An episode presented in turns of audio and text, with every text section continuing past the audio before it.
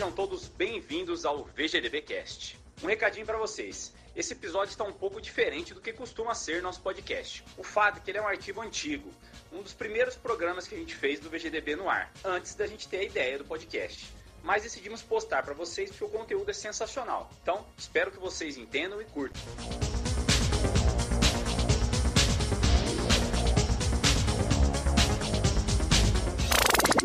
Produção e edição realizada pela Hood On, produção audiovisual.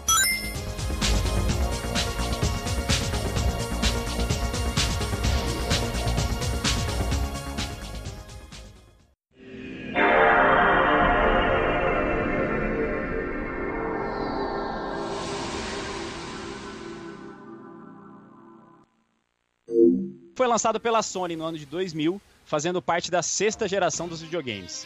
Ele possui uma CPU de 128 bits chamada de Emotion Engine, rodando entre 294 e 299 MHz.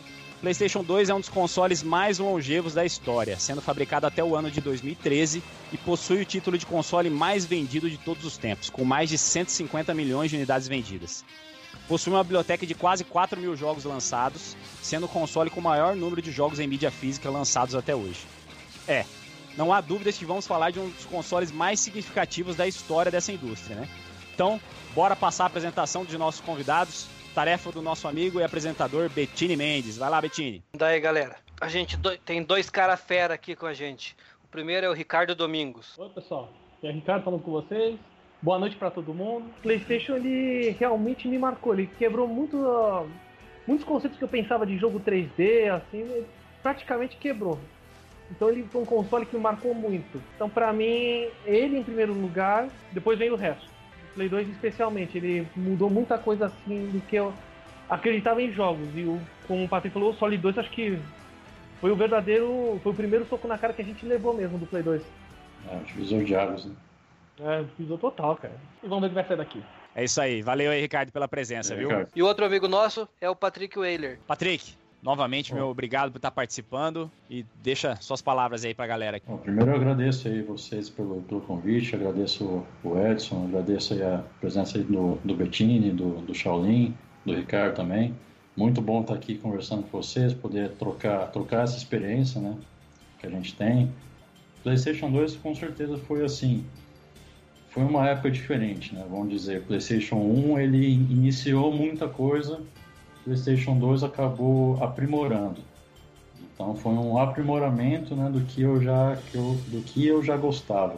Eu acho que no PlayStation 2 se iniciou uma, um nível de, de produção, um nível técnico, trouxe assim o videogame para um outro patamar, né? para, um, um patamar mais cinematográfico que é usado até hoje. Então, e se iniciou no, no PlayStation 2 nessa, nessa questão, em trilha sonora, em é, filmes, né, motion video, em, em cenas em tempo real também. Então foi o PlayStation 2 que aprimorou isso que estava vindo já do PlayStation 1. Então nisso que me, que me marcou bastante.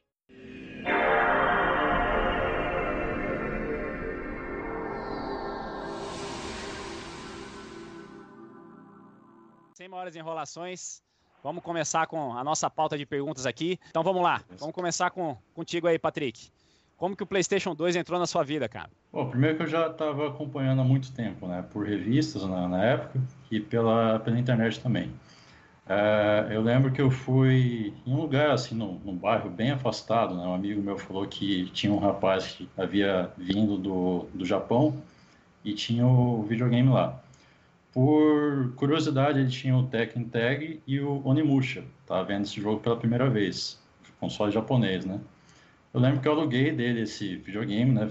Fiz uma oferta lá, falei, falei ó, eu quero levar para casa, eu quero zerar esses jogos. Aí eu tava babando. Eu levei, joguei, né? Beleza. Depois eu comprei o console logo quando saiu o Metal Gear 2. Saiu o Metal Gear 2, eu falei, não, tem que comprar agora esse, esse console urgente, tem que jogar esse jogo. Aí eu comprei assim, se eu não me engano, acho que ele saiu nos Estados Unidos em 2000 e final de 2001. Eu devo ter comprado ele no comecinho de 2002. Aí eu comprei o console e comecei a pirar, né? Acompanhando assim, desde o início, o, o lançamento dos jogos até o final da, da vida dele. Show de bola. Bom. E você, Ricardo? Conta aí pra gente, como que o Play 2 entrou na sua vida? Pô, também como ele, eu tava de olho já em revistas, né? Somente a Gamer, que era a que eu mais acompanhava na época. Gamers era Aí muito quando. Uhum, Nossa, foi a melhor de todas. Então, aí quando o Play 2 americano foi lançado, eu entrei em contato com um cara na Santa Efigênia e eu consegui ele quase assim, dois meses depois do lançamento. Claro, foi uma, foi uma nota violenta, mas tudo bem, né? É assim mesmo, então não tem jeito. E eu, meus primeiros jogos nele foram o Tekken Tag Tournament. Nossa, quando eu joguei, comecei a jogar aquilo ali, quando eu só parei no dia seguinte. Nossa, ver aquele nível de detalhamento assim rodando na sua frente é foi algo espetacular aquilo ali. O salto que aquilo deu do Play 1 para o Play 2 foi, foi Foi muito grande. imenso. Foi imenso. Muito. É isso, isso, isso porque o Tekken 3 no Play 1 já era muito bom, né? Nossa, aquilo ali foi um show aquilo de, de programação aquilo ali. Mas uma coisa interessante também, cara, por exemplo, do PS1, né? O PS1 do PS2 teve um salto muito grande, mas eu, eu por exemplo, eu já estava bem acostumado com o Dreamcast, que foi o primeiro 120, 128 bits, que esse já tinha um gráfico, né, fenomenal. Só que em, Ah. em relação assim ao Dreamcast ao PS2, né, já era muita diferença, era quase outra geração. O problema é que o Play 2 ele foi um difícil de programação no começo, tanto que ele perdia até pro Dreamcast. Só depois do primeiro ano dele, que começaram a domar o hardware, aí ele começou a mostrar a diferença. Mas era só um outro jogo que tinha realmente diferença. O Metal Gear Solid 2 é um exemplo. Eu tenho uma, um conto. Conto não, porque foi verdade, né? É, porque quem Eu, conta quando- um ponto aumenta um ponto. É. Eu tinha casado, minha esposa estava esperando meu filho, que hoje tem 12 anos. Naquela, naquela época, a situação apertada, criança vindo e tal. Eu trabalhando, daqui a pouco eu recebi uma informação do banco que tinha caído um piso pra mim. Eu fui lá, saquei aquele piso, ah, já fui lá, dei entrada no Play 2, coloquei, nem carro tinha na época, coloquei debaixo do braço e desci contente, cara. Ah, Foi eu chegar, ligar o videogame, deu meia hora, minha esposa escorraçou e subi de a fé e devolveu o videogame. Tava numa quebradeira na época.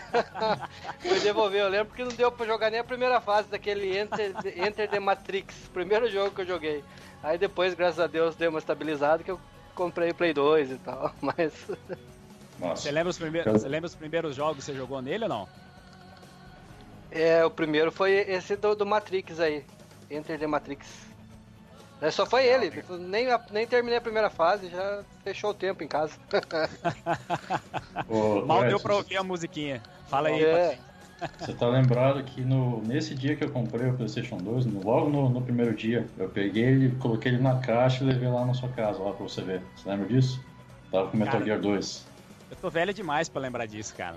Ah, você lembra, pô? Foi lá no, no mezanino, lá, aquela parte de cima ali da, da casa dos seus pais. E até mesmo você falou, ah, meia boca, não é, não é tudo isso, gráfico, não sei o quê. Isso, eu- isso eu lembro que eu sempre falava pra você. É, sempre. É, o PlayStation 2, ele só foi entrar na minha vida muitos anos depois. Acho que o primeiro que eu comprei foi em 2007, pra, pra vocês terem É, uma já, ideia. tinha, já tinha o Xbox 360 na época. Já, já tinha, 3 já tinha, já tinha o 360 e o Play 3. É porque na época dele, no finalzinho da vida, assim, da sexta geração, eu comprei um Xbox clássico. Aí eu, eu, tipo, não fazia sentido na, naquela época pra mim, eu tava voltando, assim, a, a, a entrar em videogame de nova geração. Até então eu tava muito retro gamer, totalmente focado em retro games. Então não fazia muito sentido eu ter os dois. Eu só fui pegar o Play 2 mesmo em 2007.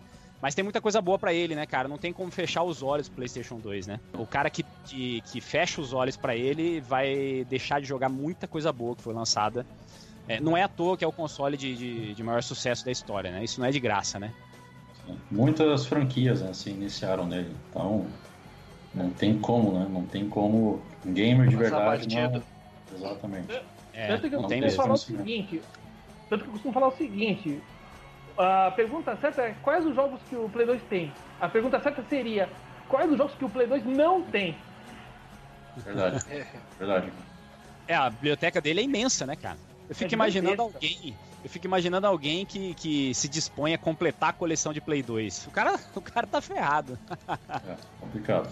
Você tem Acho ideia, Edson, de quantos jogos tem, saíram nos Estados Unidos? Cara, são quase 4 mil jogos. Mas É, né, todas as regiões. E tem muita coisa. Tem muita coisa exclusiva japonesa, europeia, assim ou não? Tem. Europeia tem, tem, tem tem bastante. menos. Japonesa tem muito. Japonês tem é, bastante. é, de ba... é, é de container mesmo. De japonês é, japonesa tem coisa de container. No Play 1 já era assim, né? No Play 1 já tinha muita coisa exclusiva do Japão. E o Play 2, como proporcionalmente, como tem uma biblioteca bem maior, deve ter, sei lá, quatro vezes mais. É. A biblioteca dele é absurda mesmo. Eu fico imaginando se alguém no mundo tem uma coleção completa de Play 2. Se tiver, deve dar pra contar no dedo, assim, porque deve ser um negócio muito difícil de alcançar. Tem que ser praticamente um colecionador que se especialize naquilo mesmo. Que senão não tem jeito. É, ou então um cara que é multimilionário, sei lá, né? E- É, um Bill Gates Nos só. Estados, né? Unidos, é, nos Estados Unidos a gente conhece alguns colecionadores que têm essas, essas coleções gigantescas, né? Então um cara desse é possível que tenha também. Mas é isso aí, galera. Inclusive- Vamos, vamos- fa- Fala aí, Patrick, fala aí. Você tem uma coleção bem, né, do, do Xbox One, do Xbox clássico. Você sabe se tem bastante gente que tem uma coleção assim tão expressiva como a, como a sua? Cara, sinceramente eu não conheço. Aqui no Brasil eu não conheço, não. É, nos Estados Unidos tem uma galera que tem coleção de Xbox completa, né? É, ele tem, provavelmente no total, nos Estados Unidos ele tem 900. menos de 900 jogos. É, é, é quase 900, é tipo 880 por aí. Mas aí tem alguns exclusivos de fora, né? Mas não são tantos igual no Play 2. Exclusivos de fora deve ter no máximo, sei lá, uns 50, 100 jogos. Então vai dar menos de mil jogos no total. Eu tô, aos poucos eu tô chegando lá. Vamos ver se eu consigo um dia completar essa coleção aí. Vai ser um Nossa. feito danado, porque essas coleções muito grandes assim, quando a gente completa, é, é loucura, né?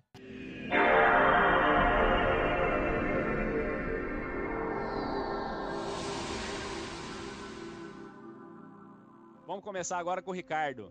Ricardo, vamos, vamos falar de hardware do console. Na sua avaliação, quais características de hardware que contribuíram para o sucesso estrondoso do PlayStation 2 no, no mundo inteiro? Acho que não foi o hardware dele exatamente, foi mais o histórico dele.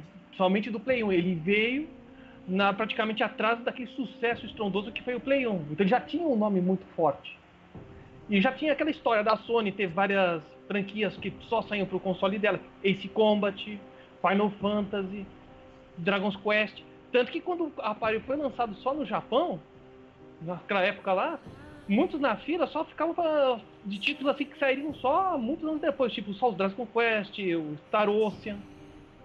E foi mais é, é isso mesmo, foi mais a história mesmo do Play 1 que acabou impulsionando muito forte o Play 2.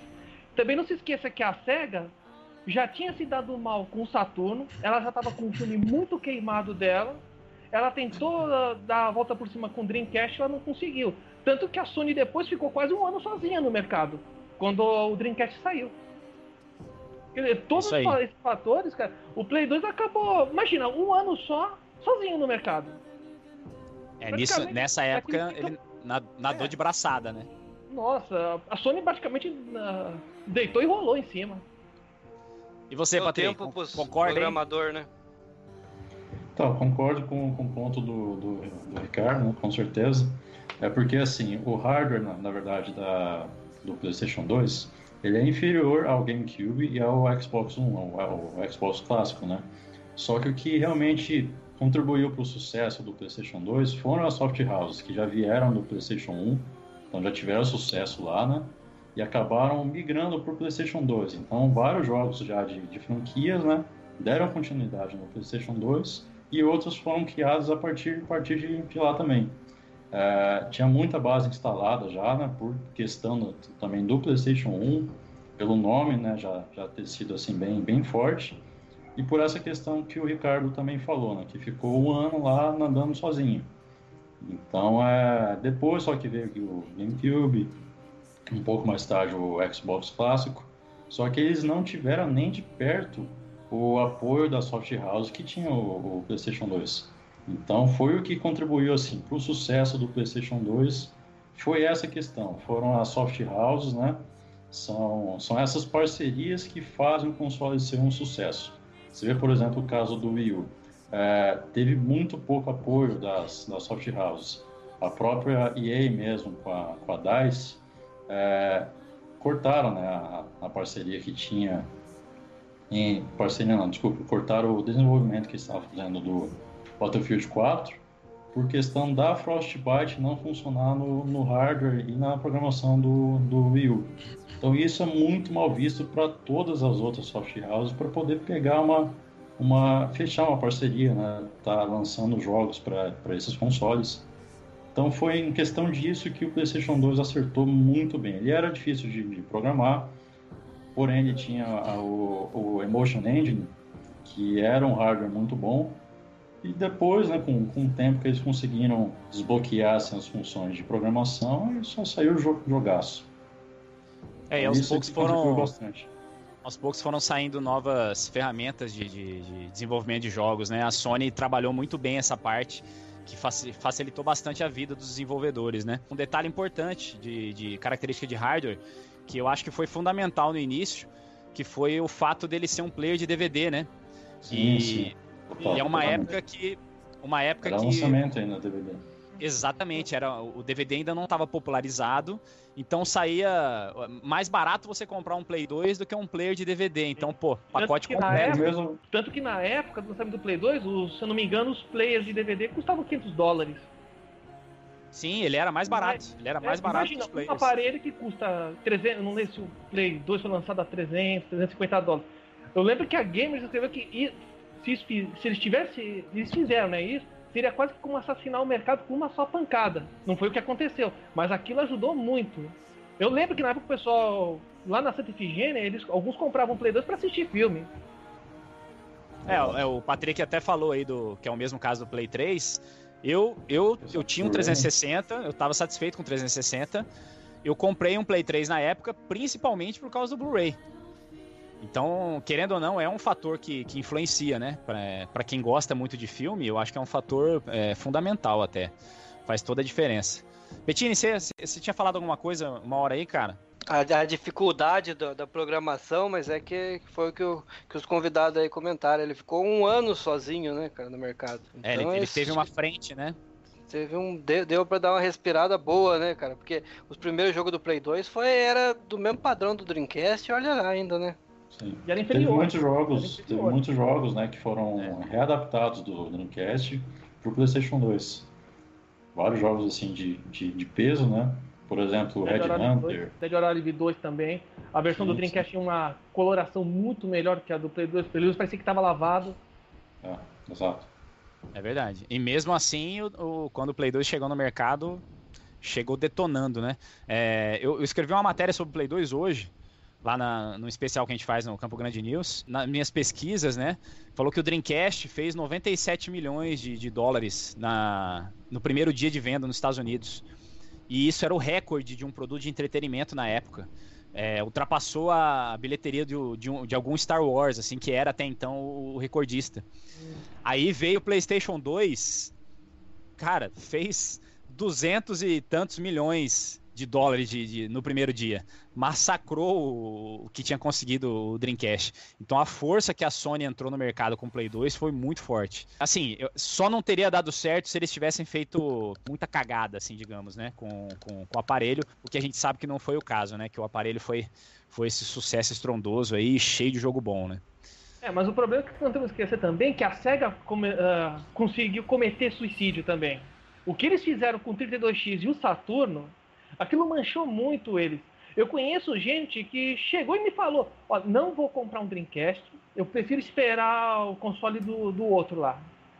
E foi o que ó, aconteceu, né? Não fala, não, fala, não fala mal do 32X, ó. Vamos fazer assim, ó. Tem uma regra, não pode falar mal nem do 32X e nem do Jaguar, beleza? Até o pessoal que... sem graça. Vamos, Patrick, responde pra gente aí, ó. Uma das coisas que eu particularmente considero importante no sucesso do Play 2, que a gente até não mencionou, foi a re retrocompatibilidade com o Play 1, né? Sim, é, sim, na tua opinião, isso, isso foi importante? E, e, explica se ela era conseguida através de hardware ou de software. Na verdade, ela era por, por hardware. Pelo próprio hardware, né, ele conseguia rodar todos os jogos do, do PlayStation 1. Porém, tinha algumas configurações que você poderia fazer ali em questão da. seria tipo um filtro na, na, na, imagem, que dava uma leve melhoradinha em questão de texturas com jogos 3D, e o loading também. O loading para alguns jogos aí conseguia acelerar um pouco mais, pela questão do próprio leitor né, dele ser, ser um pouquinho mais, mais rápido. Mas para mim, assim, nessa questão de rodar PlayStation 1, eu como colecionador, eu como gamer, né? Então isso para mim influenciou bastante por estar tá rodando. Né? No Brasil, nem tanto porque assim não tinha quem, quem colecionasse o jogo original, né? Do PlayStation 1, muito menos de PlayStation 2 original também. Mas assim lá fora, com certeza tinha tinha várias pessoas que ainda ainda possuíam né, jogos de PlayStation 1, é, iam querer ali estar tá resumindo jogos. Uma questão legal também que no próprio memory card do PlayStation 2 você podia já usar ele para salvar jogos do PlayStation 1. Então isso foi uma coisa bem, bem bacana. E tinha também a, a compatibilidade com o memory card do PlayStation 1, né? Você podia colocar no, no PS2 e estar tá salvando por, por, lá também. Então isso foi uma coisa legal. Fora o memory card e controle. Né? O controle também funcionava, inclusive funcionava para vários jogos de PlayStation 2. Você jogava com controle de, de PS1. Mas a, a Sony anunciava que não funcionaria, né? Tanto o memory card, para você salvar jogo de, de, de, PS1, você tinha que ter o memory card do PS1 e o controle do PS1. E, que o, e nenhum dos dois funcionaria com jogos de Play 2. Então, na verdade, isso não era, não era uma regra? Não, não, na verdade não. Pelo que eu, que eu me lembro, que eu me recorde, é, posso estar tá, posso estar enganado. Né?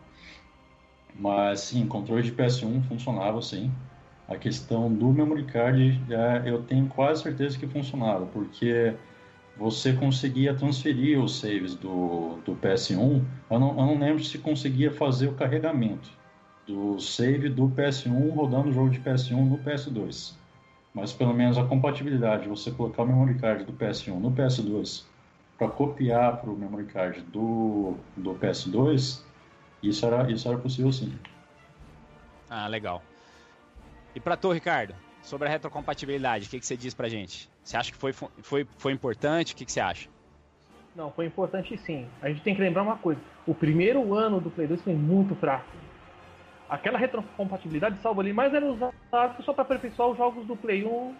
Mas depende do jogo, cara. Eu tenho um jogo aqui que você se ligar o 3D suave dele, cara, é quase que rodar um jogo Nintendo 64. Não é para brincadeira, é o Quake 2 a diferença que ele dá com 3D Swap é brutal. É muito brutal. Eu mesmo não consigo jogar o Quake 2 no, mais no Play 1. Eu taco no Play 2 e é lá que eu jogo. Pois você lembrou, do, você lembrou de um negócio importante, né? A linha inicial de jogos do, do Play 2, ela, ela foi meio fraca, né, cara? Fraquíssima. Acho que Demor, e demorou para embalar, né? Tinha do Tekken Tag, cara, eu não, assim, não lembro mais nem, nem, nenhum que, assim, não, pode comprar que é tranquilo. É, teve o Gran Turismo 3, aquele A-Spec, mas não era um jogo bom, né? Qual? O... Não, o Gran Turismo 3 é um jogo bom. É um jogo bom, tá. O Gran Turismo 3 acho que ele saiu perto, um pouco depois. Perto do, do, já da primeira geração de jogos dele. Meu irmão, quando comprou aquele jogo lá, ele praticamente alugou meu Play 2 por uma semana, nem consegui tocar nele. Esse Gran Turismo realmente era muito bom. Esse Nossa, vale a pena. Esse vendeu console. Esse vendeu console. Não, mas... mas... eu acho que eu acho que é meio que um mal assim da Sony de lançar o videogame com uma line-up de lançamento muito fraca. Você vê o PS1 era assim, né? tinha muito pouco jogo ali que valia a pena. Sim. Um jogo 3D que eu lembro ali que era mais ou menos aquele Jumping Flash. Tinha é, o Jumping Flash era bom.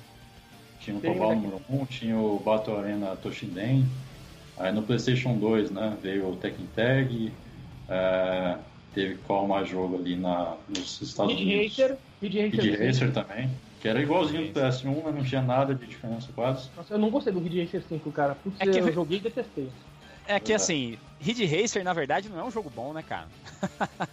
Não, Provavelmente o pessoal vai me matar aí, mas, não, mas sinceramente não, o 5 eu, eu... o 5 eu não gostei muito, não. Eu, não. eu não curti. O, o Ridge Racer Type 4 pra mim ele é o top da série. É, é, muito bom, é muito bom. O que, que você acha, Bettini?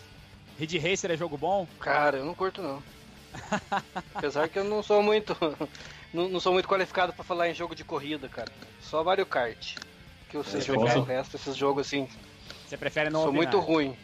É, sou muito ruim. Posso meio glória, é... glória, É, bem isso aí, meu.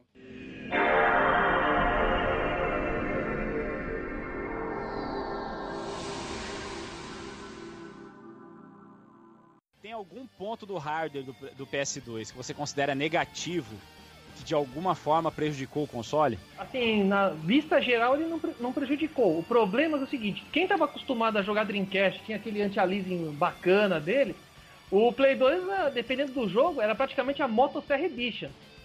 Sim. Era. Era o, era era o isso, não tinha. Era, Serrilhation Station também. 2. Também.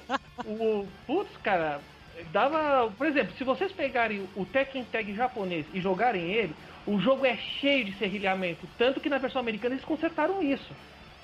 Eles consertaram isso. O jogo japonês tem diferença do, do americano. E você, Patrick, concorda aí com o nosso amigo Ricardo? Não, eu concordo, concordo sim. Eu só trago um ponto em questão do PlayStation 2, a versão Slim. Que esse, sim, logo quando saiu, tinha muito problema de, de aquecimento. Ah, Então, né, várias pessoas tiveram que comprar aquele coolerzinho externo, fazer alguma adaptação, porque isso realmente preju- preju- prejudicava bastante o, o, o console. Ele esquentava e não rodava mais nada. Você tinha que esperar Gritava um um canhão. Gritava Sim. um canhão, cara. Exato. E outra coisa, pelo menos no ainda no- nessa primeira versão do modelo Slim, e- eles não retiraram a pinagem de entrada de HD. Tanto que o pessoal comprava aqueles HDs combo, que era uma outra carcaça, colocava o H, conectava, fazia. ligava o HD nele, né, através de ponto de solda, e Uhum. tacava lá, ia direto. Depois da, da segunda, segunda ou terceira revisão, não tinha mais. E outra coisa, que é pouca gente sabe também. O boot do sistema, né? Do Slim, ele é mais rápido e alguns jogos que dão problema no Play, de Play 1, jogos de Play 1 que roda, se você jogar no Play 2, dão trava. Por exemplo, o primeiro Doom dele, depois de 10 minutos o jogo trava. No Play 2 Slim não dá mais problema. O jogo roda É, eu- até queria perguntar pra vocês em relação à retrocompatibilidade no, no, no PS2 Slim. Se ela manteve a retrocompatibilidade via hardware ou se eles começaram a usar a emulação. Tipo, continuou o hardware do PS1 dentro ali do, do, do Slim ou não? Sim, é tudo por hardware. Uhum. Ah, tanto, que até mesmo, tanto que até mesmo no, no PS3, você vê que todos os modelos do PlayStation 3 são retrocompatíveis com o PS1. Então, Sim, assim, é um hardware re- bem simples, né? Mas só que eles respeitam a trava regional.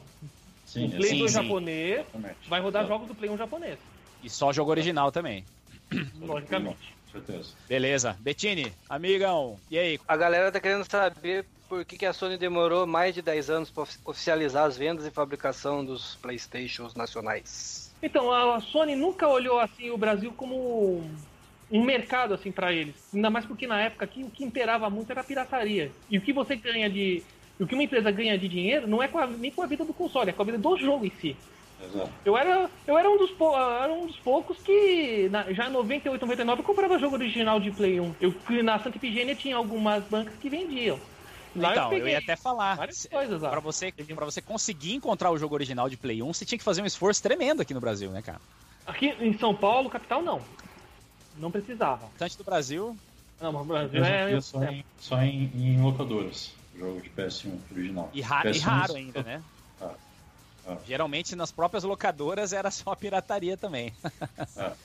Mas no comecinho, né, de PS1 pelo menos, assim, lá por 95, 96 ali, tinha, tinha até que bastante. Depois começou a popularizar a pirataria, né, em 97. Uhum. E aí o negócio desandou. É, então eu acho que a resposta da, da, da pergunta é muito simples, né? É questão financeira mesmo. O mercado brasileiro, infelizmente, ele não é tão atrativo para as empresas de, de games, assim. O Patrick até que tá que é dono de loja, que é lojista, pode falar melhor sobre isso aí em relação ao mercado brasileiro. O que, que você É, pode a falar aí? questão, Patrick? A questão também que os jogos eram todos em inglês. Então, é, só quem realmente era bem gamer, né, para poder investir, para poder comprar. A Sony, né, via, via isso, né, não, não tinha como, como uma ideia de, de trazer o PlayStation 2 para cá, né, ou o PlayStation 1 também, em, em questão disso. Então, por questão disso, né, pelos jogos serem em inglês, que dificilmente você via uma um, um interesse da Sony, né, de instalar uma, uma, uma base de, de vendas aqui no, no, no Brasil, até mesmo porque você conseguia encontrar até alguns jogos originais de PlayStation 2 na, na época. Isso era muito caro.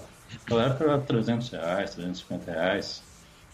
Então, é só a partir do PlayStation 3, né? A partir do PlayStation 3, se eu não me engano, acho que no final da vida do PlayStation 2, eles conseguiram vender aqui no, no, no território nacional com fabricação própria aqui. Não, não tenho É. certeza dessa, informa- dessa É, foi, informação. foi. É, salvo engano, foi em 2009 que começou a fabricar o console.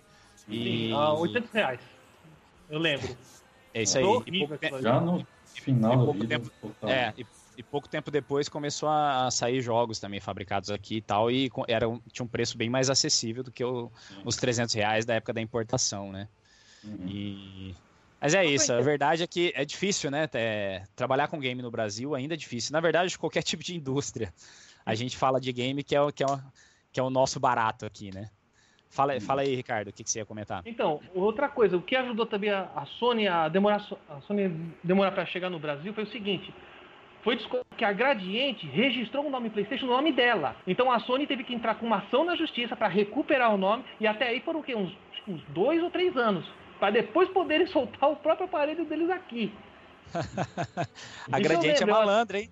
Foi, foi malandra. Elas pegaram, ela, ela fe... pegou o logo, o nome e registrou no nome dela. Aí a Sony teve que ir lá e provar, não. Quem fez isso aqui foi a gente. Salvo engano, ela fez a mesma coisa com o iPhone, não foi? Aí eu já é. por fora. É, é eu bem isso mesmo. Gradiente malandra. Ó, galera, ninguém, não é para ninguém registrar o nome VGDB aí, hein? Já tem o registro do site aí. Vão, vão querer dar uma de gradiente, não, hein? Mas é isso aí. Cuidado com a própria gradiente. É, não, gradiente. Se você estiver assistindo, sai fora, hein? E aí, Bettini, mais alguma pergunta aí? Qual que é o, o jogo, aquele jogo inicial considerado killer, que alavancou de vez as vendas e garantiu a liderança absoluta? Eu acho que o que garantiu foi God of War agora, só que os dois amigos aí mais entendidos do assunto aí podem falar melhor.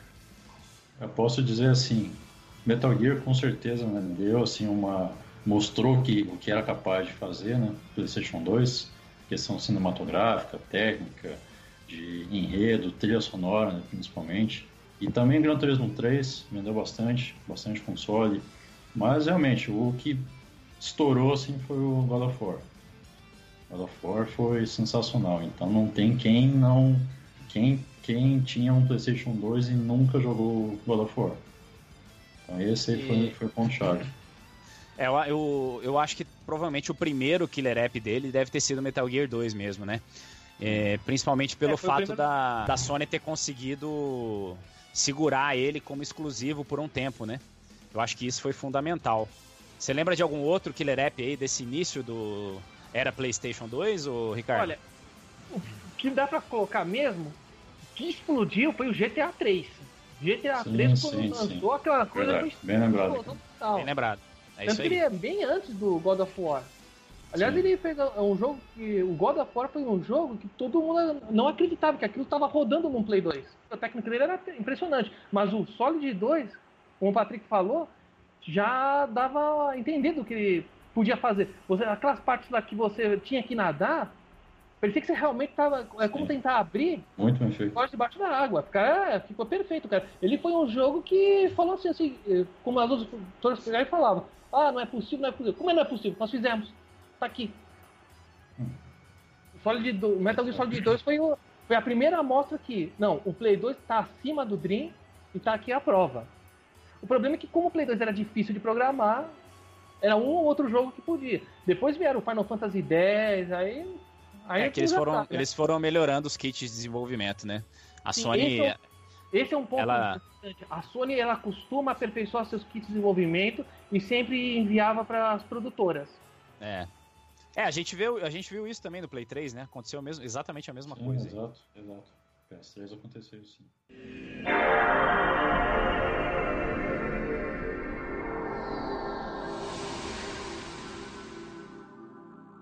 Vamos perguntar aqui pro Patrick. A gente já falou um pouquinho sobre os modelos do aparelho, né?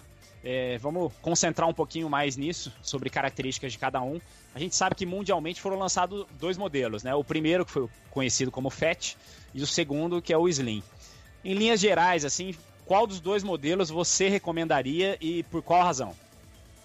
Olha, com certeza o FAT, porque o FAT ele tem um leitor muito mais resistente, a questão do, do cooler dele, né? Se, o cooler dele já é um pouco mais forte, o aparelho em si é bem mais robusto.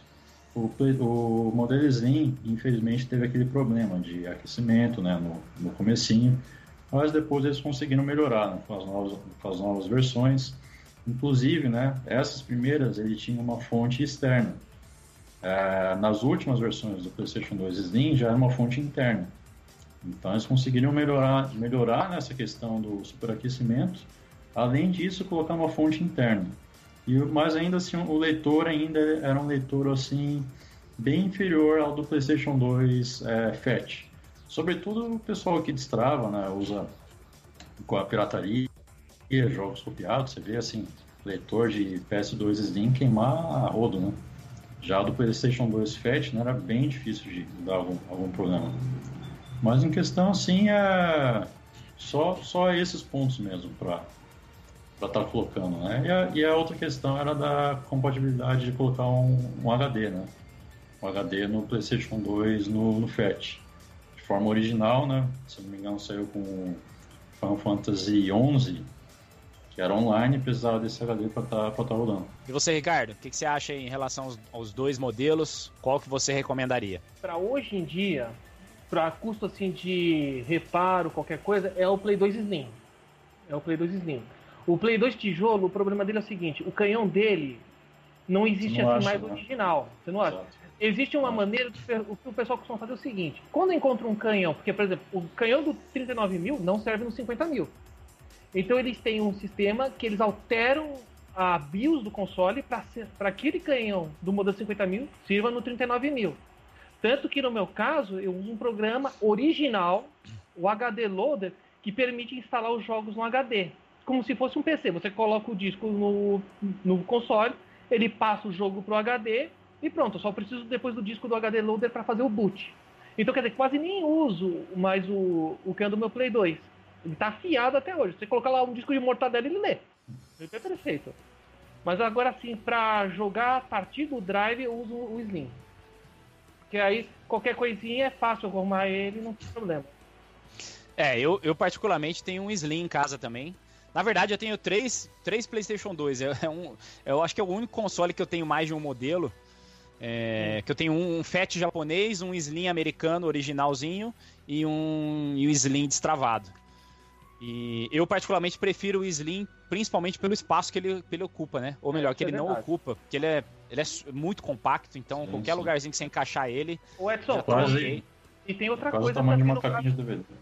É, é. E, e, tem quase outra coisa sobre o Play 2 Slim. Como ele é, é acho que é 6 MHz mais rápido que o Play deste jogo, os loads do jogo dão, dependendo do jogo, dá muita diferença.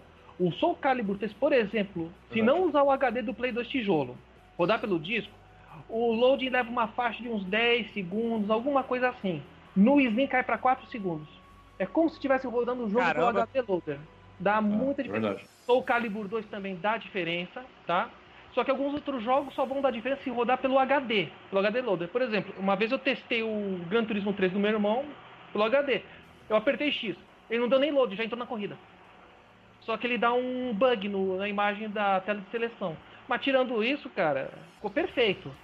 Só que tem alguns jogos no HD Loader são problemáticos. Por exemplo, Metal Gear Solid 2. Ele permite instalar o jogo no HD. Só que se você salvar o jogo pelo, jogando pelo HD, ele fragmenta o save do, do seu jogo. Eu descobri do pior modo possível. Caramba, que sacanagem. No caso do, é, e no caso do Soul Calibur 2, ele permite instalar o jogo completo. Só que na hora que você selecionar o jogo para jogar a partir do HD, tela preta. Ele não dá leitura. Então ele não é 100% compatível com outros jogos. Tem alguns jogos que ele bateu 98% de carregamento, trava por completo. Ele dá erro crítico. Isso é, em não... jogo de CD dá muito problema. Dá muito problema. Agora, jogo DVD é muito difícil. O Solid 3, se você não ativar o sistema de segurança 3, na hora que a The Boss está tendo a última conversa com o Snake antes de lutarem, o jogo trava. Então é meio chatinho. Mas uma vez que você configurou, é só alegria. É, eu, eu tenho curiosidade pra caramba sobre esse, esse sistema aí do, do HD.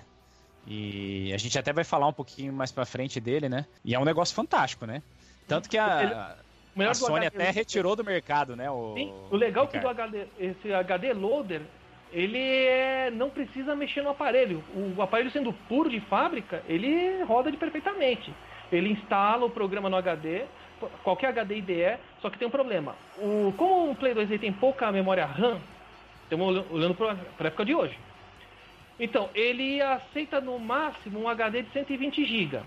Eu estou usando o HD de 160 GB, então ele reconheceu 125 GB do HD. E eu ainda não consegui completar ele, cara. É muita coisa pra colocar ele. Eu tô com quase 39 títulos no HD lá. Só preciso colocar o CD de boot só do HD loader, escolhe o jogo que você quer jogar lá vai embora. Beleza. Vamos falar agora de um, de um modelo que é. Eu, particularmente, nunca vi. Eu conheço alguns amigos até que tem aqui no Brasil, mas pessoalmente eu nunca vi. Que foi lançado só no Japão. Que é o belíssimo PSX. Vocês sabem do que se tratava exatamente esse, esse modelo exótico aí de, de PlayStation 2? Cara, algo que eu me lembro era uma versão para programadores, né? Desse, desse PSX. Mas Não, não, não, não. ele era um console bem, bem, bem bonito, né? Não, não, não. Ele não é pra programação, não. Esse de programação que você tá falando é o NET Arose Play 1. Esse PSX que você tá se refer- esse Play SX que você tá falando, ele foi feito para ser uma central multimídia em ca- na casa.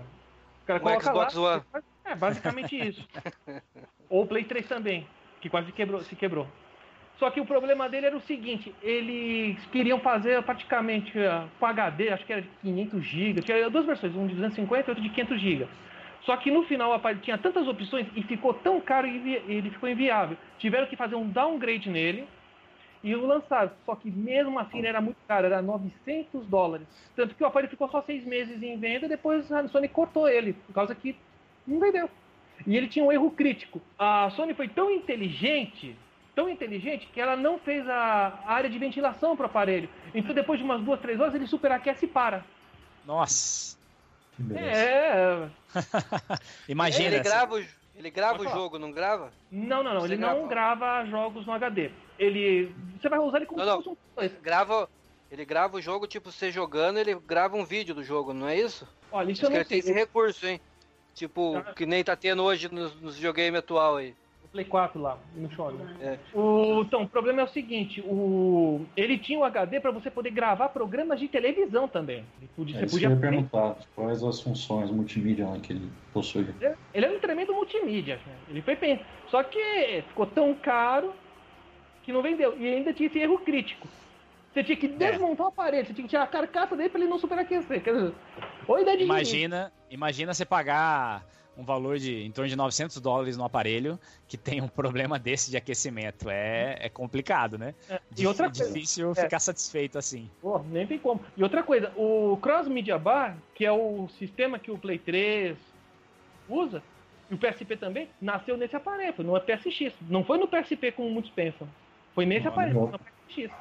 Beleza, Bettini, pergunta se Qual que é o melhor? Se é o Slim com fonte interna ou, ou o Slim com fonte externa? Olha, o que parece é o Slim com fonte interna. Por ser já o dos últimos modelos, né?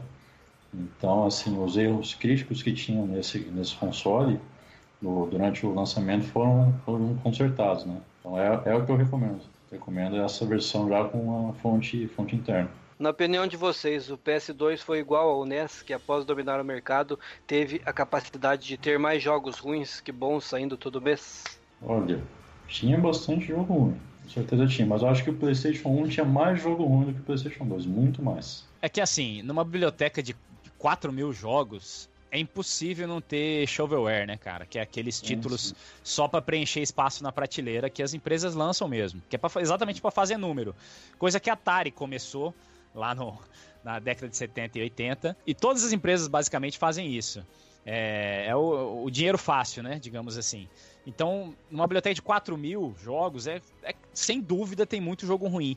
Mas eu acho que proporcionalmente falando, eu acho que a proporção do, do Play 2 é boa, cara. Porque tem muito jogo bom nele. E até e muito jogo assim, mediano, que não pode nem entrar nessa parte de jogo ruim aí, que é, que é um jogo legal, que se você pegar pra jogar, você vai conseguir se divertir e tal. O que, que você acha, aquelas Ricardo? pérolas, e tem aquelas pérolas perdidas que são de extrema qualidade, só que passou desapercebido. Exato, tem muito disso aí no Play 2. Tem, Sim, tem, sim. tem muita coisa, muita coisa.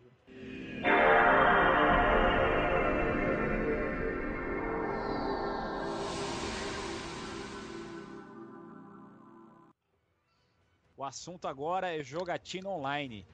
A sexta geração foi a primeira que de fato popularizou isso, né? Inicialmente com o Dreamcast e principalmente com o Xbox que criou a, a Live, né? Que já, já começou forte já no, no primeiro console da marca. Como que o PlayStation 2 se encaixa nesse contexto? Ele possuía uma plataforma forte para jogatina online?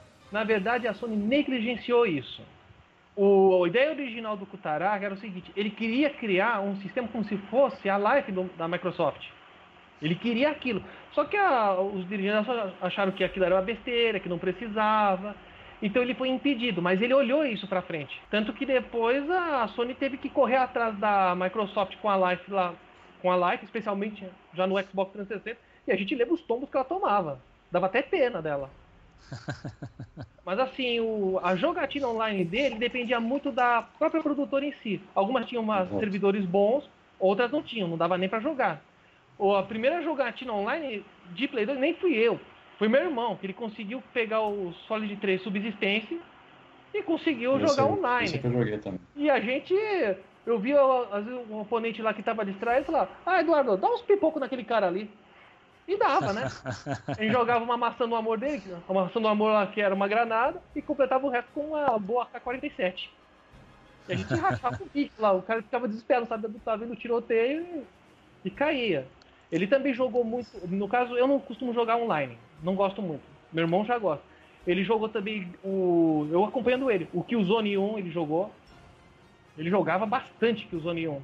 E eu acho que os servidores ficaram abertos até 2012. Poxa, bastante, hoje... coisa rara, hein? Uhum. Ficou. Quando, quando a gente ligou. Vamos tentar, Eduardo. Ligamos lá. Quando viu que a sala ainda existia, ele ficou até perplexo, mas só tinha dois carinhas.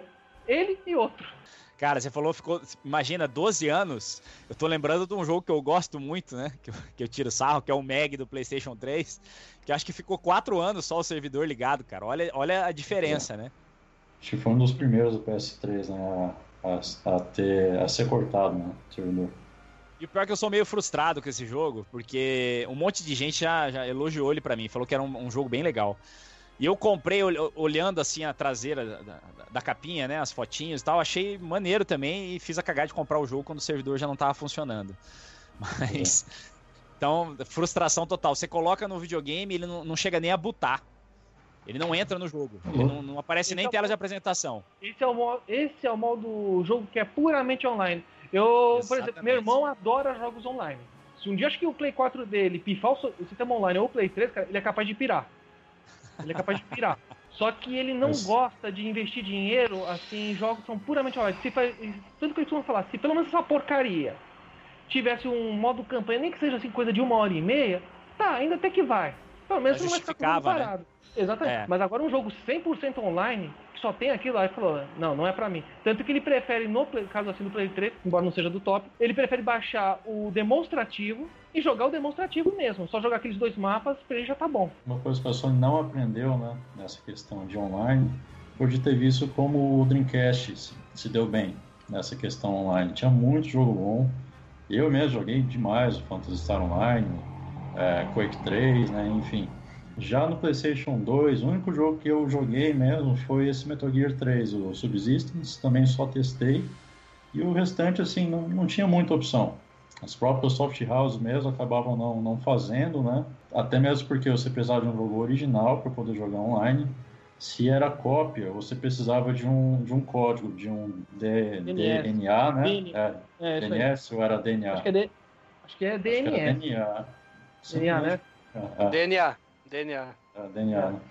É, Tinha um esqueminha pra você código, fazer. Sim, você precisava desse código de um jogo original para colocar num jogo copiado, né? Então isso era muito, muito inviável de, de, ser, de ser feito. Mas... Um patch, né? Sim, é, exatamente. Isso pelo menos assim, na minha experiência, né? Mas a venda assim, mercado geral, ele não, não, não emplacou bem. Até mesmo porque o PlayStation 2 é, Slim, ele tinha já embutido nele uma saída Ethernet, né, de, de rede. Sim, isso é verdade.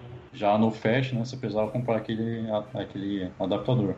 Ah, o Network Adapter dele.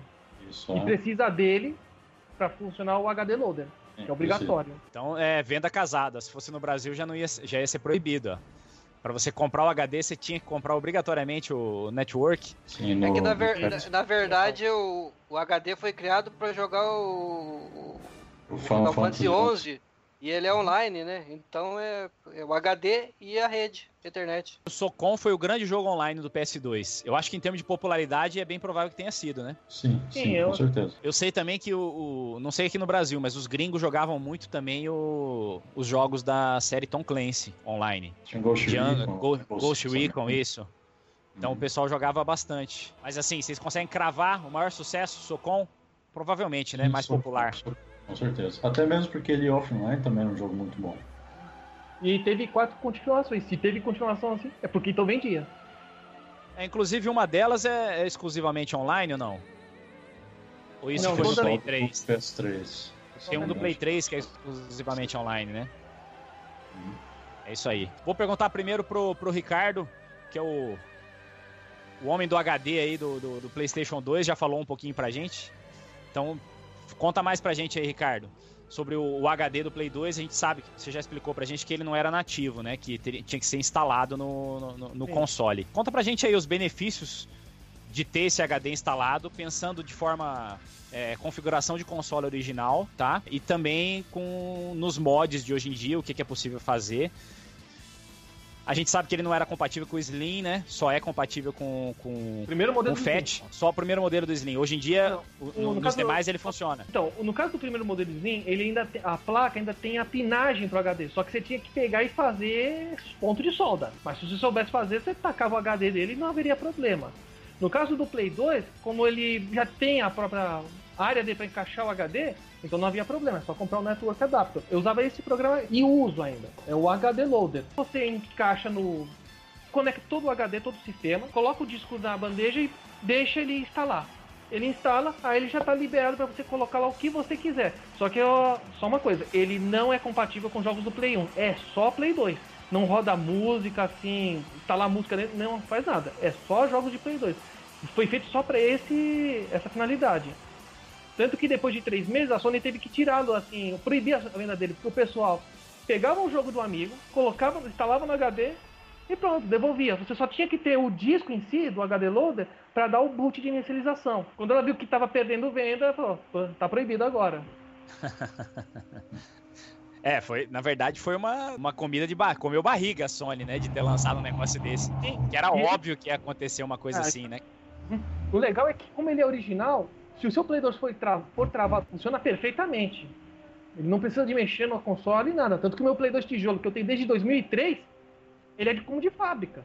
Nunca precisa instalar chip nele nada.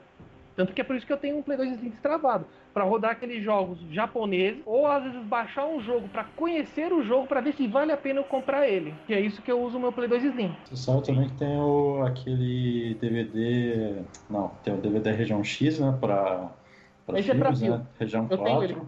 Mas tem também um disco que é para jogos também de outra região. Que desbloqueia também jogos de outra região. É, eu, já vi esse, europeia. Já, eu já vi esse disco.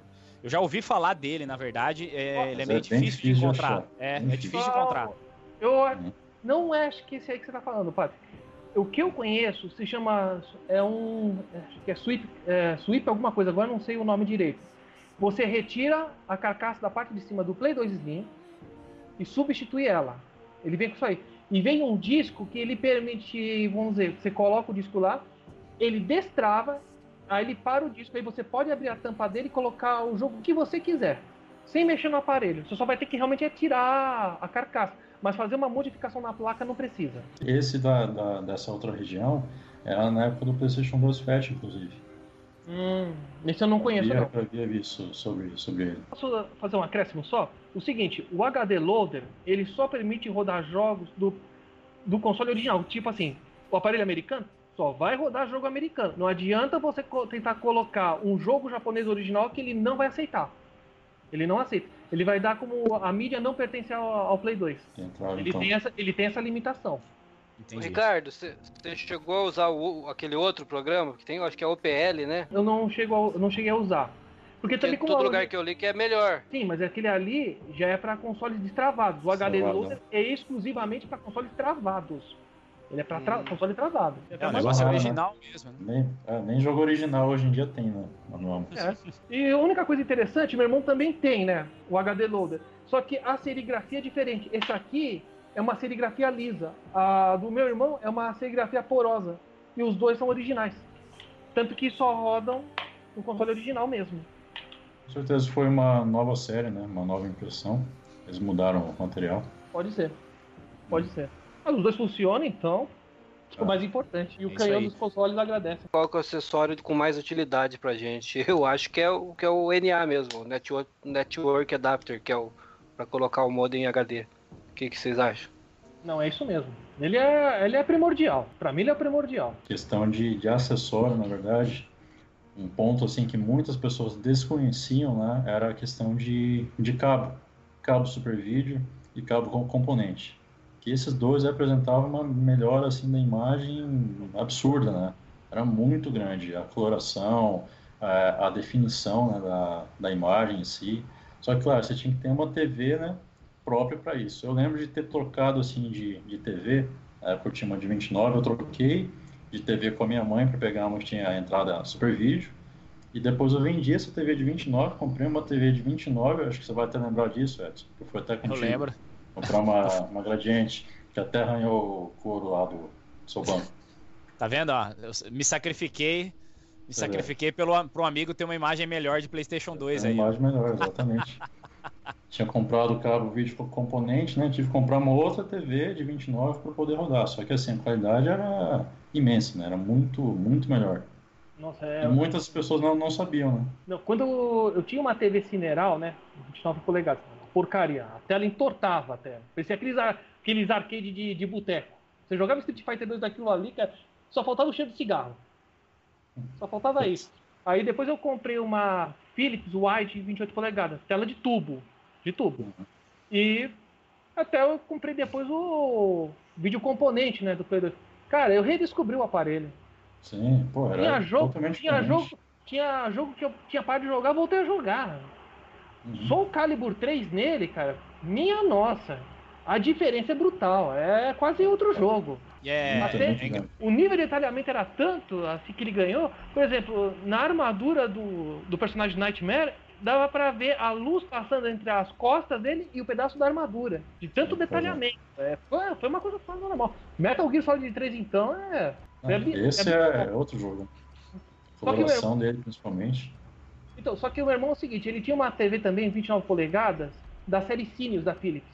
Como aquela TV é 480p, já apresentava um pequeno problema. Toda vez que o Solid 3 passava aquelas cutscenes lá, ficava quadriculada a imagem. Era tanta resolução que o console não aguentava. Mostrava, já começou a mostrar os defeitos. É, exatamente. Então, como a minha 28 polegadas, ela não é, ela não tem é, progressive scan, ela não é 480p, é 480i, então a imagem era um cinema. Praticamente era um cinema, era um cristal, tão, a, tão alta ficou a qualidade. Gran Turismo 4 então, cara, nem se fala. Hum. Então, Uma coisa que eu não sei. Não sei se vocês repararam, que, é, que acontece muito ligando o PlayStation 2 via cabo componente, é que ele fica mudando a resolução o tempo inteiro durante a- a- o jogo, assim. E aí, quando, principalmente quando você tá fazendo captura, rapaz, isso dá um problema para capturar as imagens do console. Pelo que eu andei pesquisando, isso é um negócio meio comum até de consoles da Sony. Não é só com Play 2 que isso acontece, acho que com Play 3 também acontece, essa mudança de resolução. Sabe alguma coisa disso, Ricardo? Já, já tinha se atentado a esse detalhe ou não? Não, porque como eu não faço captura de imagem, não tenho blog, não tenho canal do YouTube, não tenho nada disso aí, então eu nunca me incomodei. Mas o que acontece é o seguinte, isso a gente acontecia direto com o meu irmão, tanto que ele tinha que jogar na minha TV, não na dele. Se você ligar o Play 2 por vídeo componente na Philips Sirius dele, você tentou jogar um jogo de Play 1, trava na hora o sistema. Todo o sistema congela, a TV e o console. Tanto que ele tinha que trazer o console dele na minha TV de tubo para jogar lá, porque como ela é 480i, não 480p, ela não tem progressive scan, dá, você joga perfeitamente, mas assim, na TV dele era injogável. Ele tinha que tirar o Play 2, o Play 1 dele, jogar no vídeo composto. Ma- ima- poder imagina a dor no coração, né? De ter que jogar no vídeo composto. Mas não É, tem jeito, né, cara? Esse, esse assim, pau aí pra inviabiliza, é que mano. Você não consegue Pra jogar. nós, assim, pra ele, assim, pra nós até no caso não tem muita diferença, porque nós começamos no. Cara, nós- a gente começou no RF, canal 3, Nossa. cara. No RF. Sim, sim. Então, pra nós, assim, aquela qualidade assim meio fosca, não. ma- machuca, mas não machuca daquela maneira. Agora, se você pegar uma molecada de hoje em dia aí, se tentar passar no RF, o moleque é capaz de arrancar os olhos. Vou te falar que eu já arranco meus olhos em RF hoje. viu? Ah, cara, você RF aguenta é- Jaguar, cara, pela madrugada. Você aguenta. Ó, lembra que é proibido falar de Jaguar e 32X hoje aqui, hein? Diz aí, Bettini, mais alguma pergunta? Vamos lá, tem... qual foi o ano do auge do Play 2 e os jogos que fizeram parte desse auge, dessa época? O que que vocês acham aí? Play Vou 2. começar com o Patrick. Cara, meio difícil de dizer, viu? Será que foi o Realmente ano do lançamento do GTA 3? Eu acho que sim. Eu acho que sim, porque nesse ano do, do GTA 3, eu lembro quando ele foi anunciado na, na E3 e causou assim, um alvoroço muito grande, né? Você vê um personagem seu andar na rua livremente, parar um carro, tirar o cara de dentro, sair andando com o carro. Então isso aí deu assim uma, uma nova perspectiva, né? Porque os jogos podiam, podiam fazer. E nessa época, eu lembro de ter saído assim vários jogos na, na sequência. Eu, eu, eu acho que eu, eu nem diria nessa época do, do GTA 3, eu acho que do GTA Vice City. Eu lembro que de uma vez só eu cheguei a comprar GTA Vice City, Kingdom Hearts, Onimusha 2, inclusive, tudo assim, que saíram praticamente no, no mesmo mês, né? E eu acho, pelo que eu me lembro, né, acho que esse ano deve ter sido 2000 e 2004, acho eu. 4. GTA 3 foi lançado em 2001, vamos descobrir aqui o Vice City. 2002, cara, 2002. Final de 2002. O... Deve ter sido essa, essa época, que eu me recordo agora, né? Essa Então, era- Patrick, Nossa. 2002. E você, Ricardo, o que, que você É, acha? não, 2002 realmente foi a época em que o hardware do Play 2 começou a, a ser realmente domado já.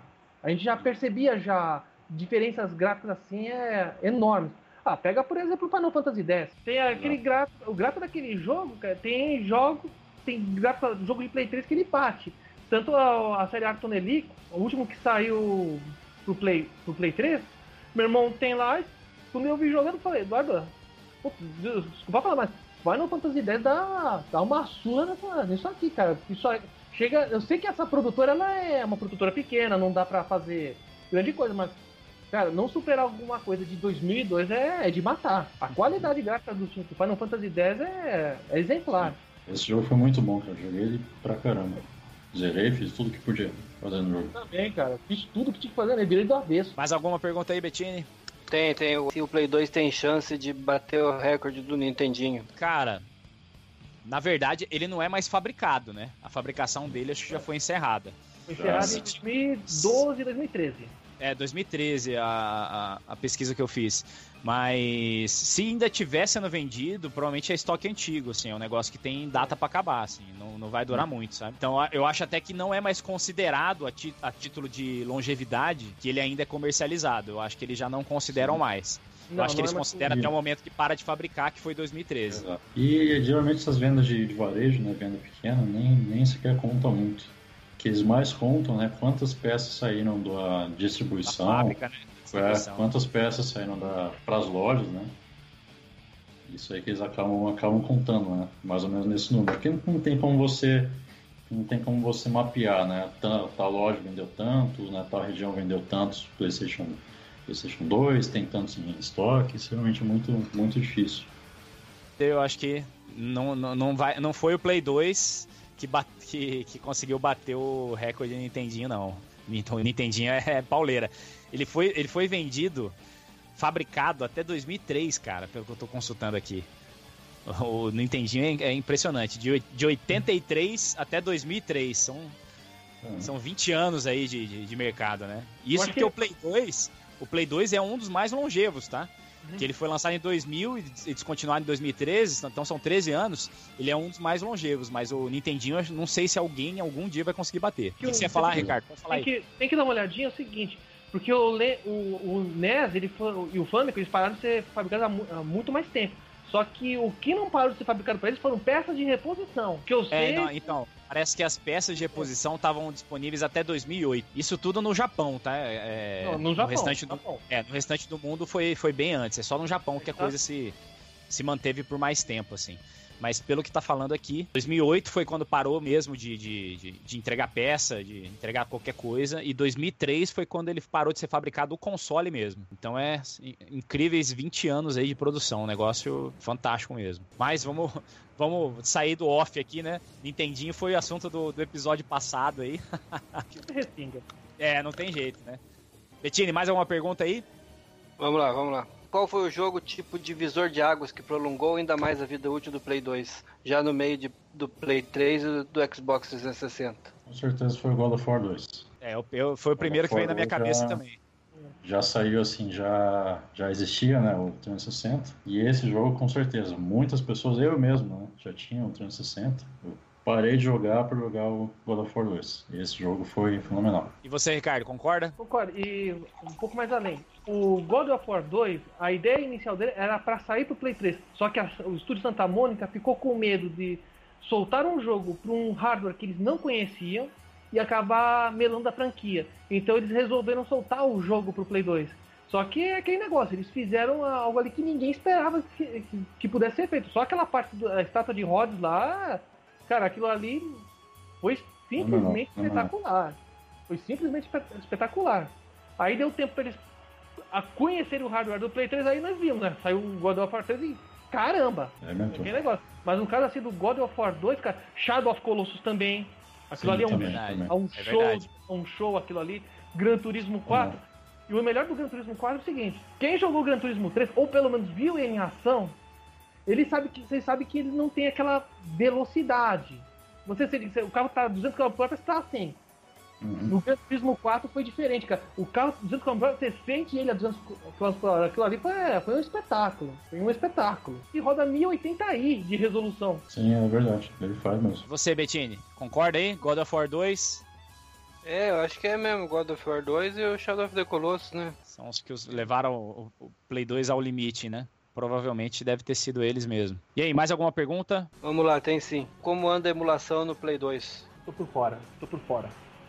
É, Eu também assim, não sei muito, porque tem outros consoles que funciona bem mais, mais fácil, mais, mais promissor, acho- então a gente não... Eu acho que a gente, a gente pode dividir essa pergunta dele em duas, assim. Como tá a emulação de outros consoles no Play 2 e como tá a emulação do Play 2 no PC, por exemplo. Você sabe, Hum. Patrick, se, se responder essas duas perguntas aí? Olha, eu até cheguei a jogar alguns emuladores no PlayStation 2, né, quando eu tinha.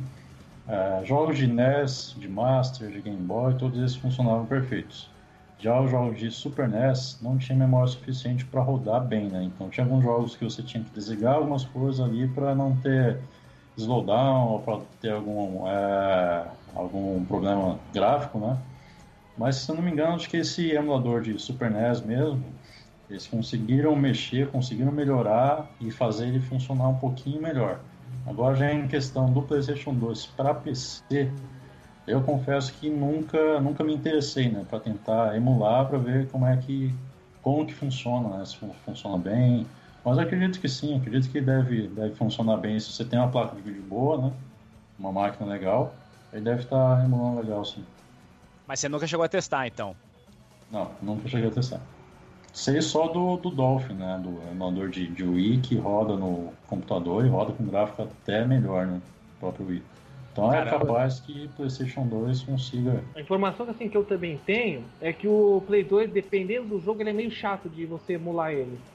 O que o pessoal costuma falar é o seguinte, ele é tipo Saturno. Você tem que ter diversos tipos de emuladores do mesmo console, porque um se comporta melhor que o outro dependendo do jogo. E esse é o modo do Play 2, quando ele foi lançado. Muito difícil de programar. E isso acaba acarretando que é difícil você criar um emulador. É tanto, tanto que você vê no PlayStation 3, né? O PlayStation 3 ele foi lançado com um emulador de hardware do PlayStation 2. Funcionava né, perfeitamente. Depois eles colocaram um emulador de software que apresentava A partir de 80 alguns GB. defeitos, né? Isso. Ele apresentava alguns defeitos, alguns jogos não rodavam legais. Tinha jogo que até ficava melhor, né, mais bonito. Por aí depois eles cortaram de vez. Cortaram de vez e não era mais retrocompatível. Só com o PlayStation 1. É, você vê. Então, Se essa eles. dificuldade, né? É, se, se eles que são da Sony sofreram para fazer o negócio funcionar redondo no Play 3, então para conseguir fazer isso nos PCs, o pessoal tem que ser bom, né? Mas o pessoal que mexe com isso geralmente consegue consegue milagre, né? Pô, conseguiu rodar o Wii é, é impressionante, o cara. Wii, e o Wii roda, cara. Mas- o Wii é. roda em 1080p. Com a qualidade é, melhor. Perfeito, assim. Nossa, muito melhor. Você pode até buscar os vídeos no, no YouTube. É um gráfico né, fenomenal. Muda, muda totalmente o jogo.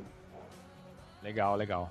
Mas é isso aí, Porque galera. É fácil Vamos. programar pro. é mas isso é porque é fácil Sim, programar sim, pro. exatamente, O sistema operacional exatamente. dele é, é, é o que é o ponto principal. Aliás, o- em retrospecto, o Play 1 venceu por causa disso. Ele era fácil É de programar. Enquanto o Nintendo 64 e o Saturno é- os caras falaram, era um terror. Tanto que o Saturno teve uma. Eu sei que é um off, né? Mas até vale a pena. Tanto que a Lobotom Software ela soltou uma entrevista, ela falou que pra você produzir um jogo pro Saturno, você tinha que reescrever todo o motor gráfico dele pra ele rodar no Saturno. Tanto que é o seguinte, eles iam até fazer o Quake 1 pro Play 1, e eles falaram, o Quake 1 do Play 1 ia ter gráficos um pouco melhores, as cores iam ser mais vivas, e teria algumas áreas que o jogo rodaria a 60 quadros segundo. Só que depois a Sony deu ordem pra parar, e eles nem entenderam por quê. Aí depois de alguns meses, veio a descobrir por quê. A Hammer, a, esqueci o nome da produtora agora, lançou um Quake 2 que, pela madrugada, os caras ali simplesmente destroçaram. É incrível ver aquilo rodando no Play 1. Só mostra como um sistema operacional simples de programar é importante até pro futuro. As- os Sem emuladores dúvida. estão aí pra provar. Saturno e hoje, Saturno e Play 2, olha só. Dois Frankensteins. É verdade.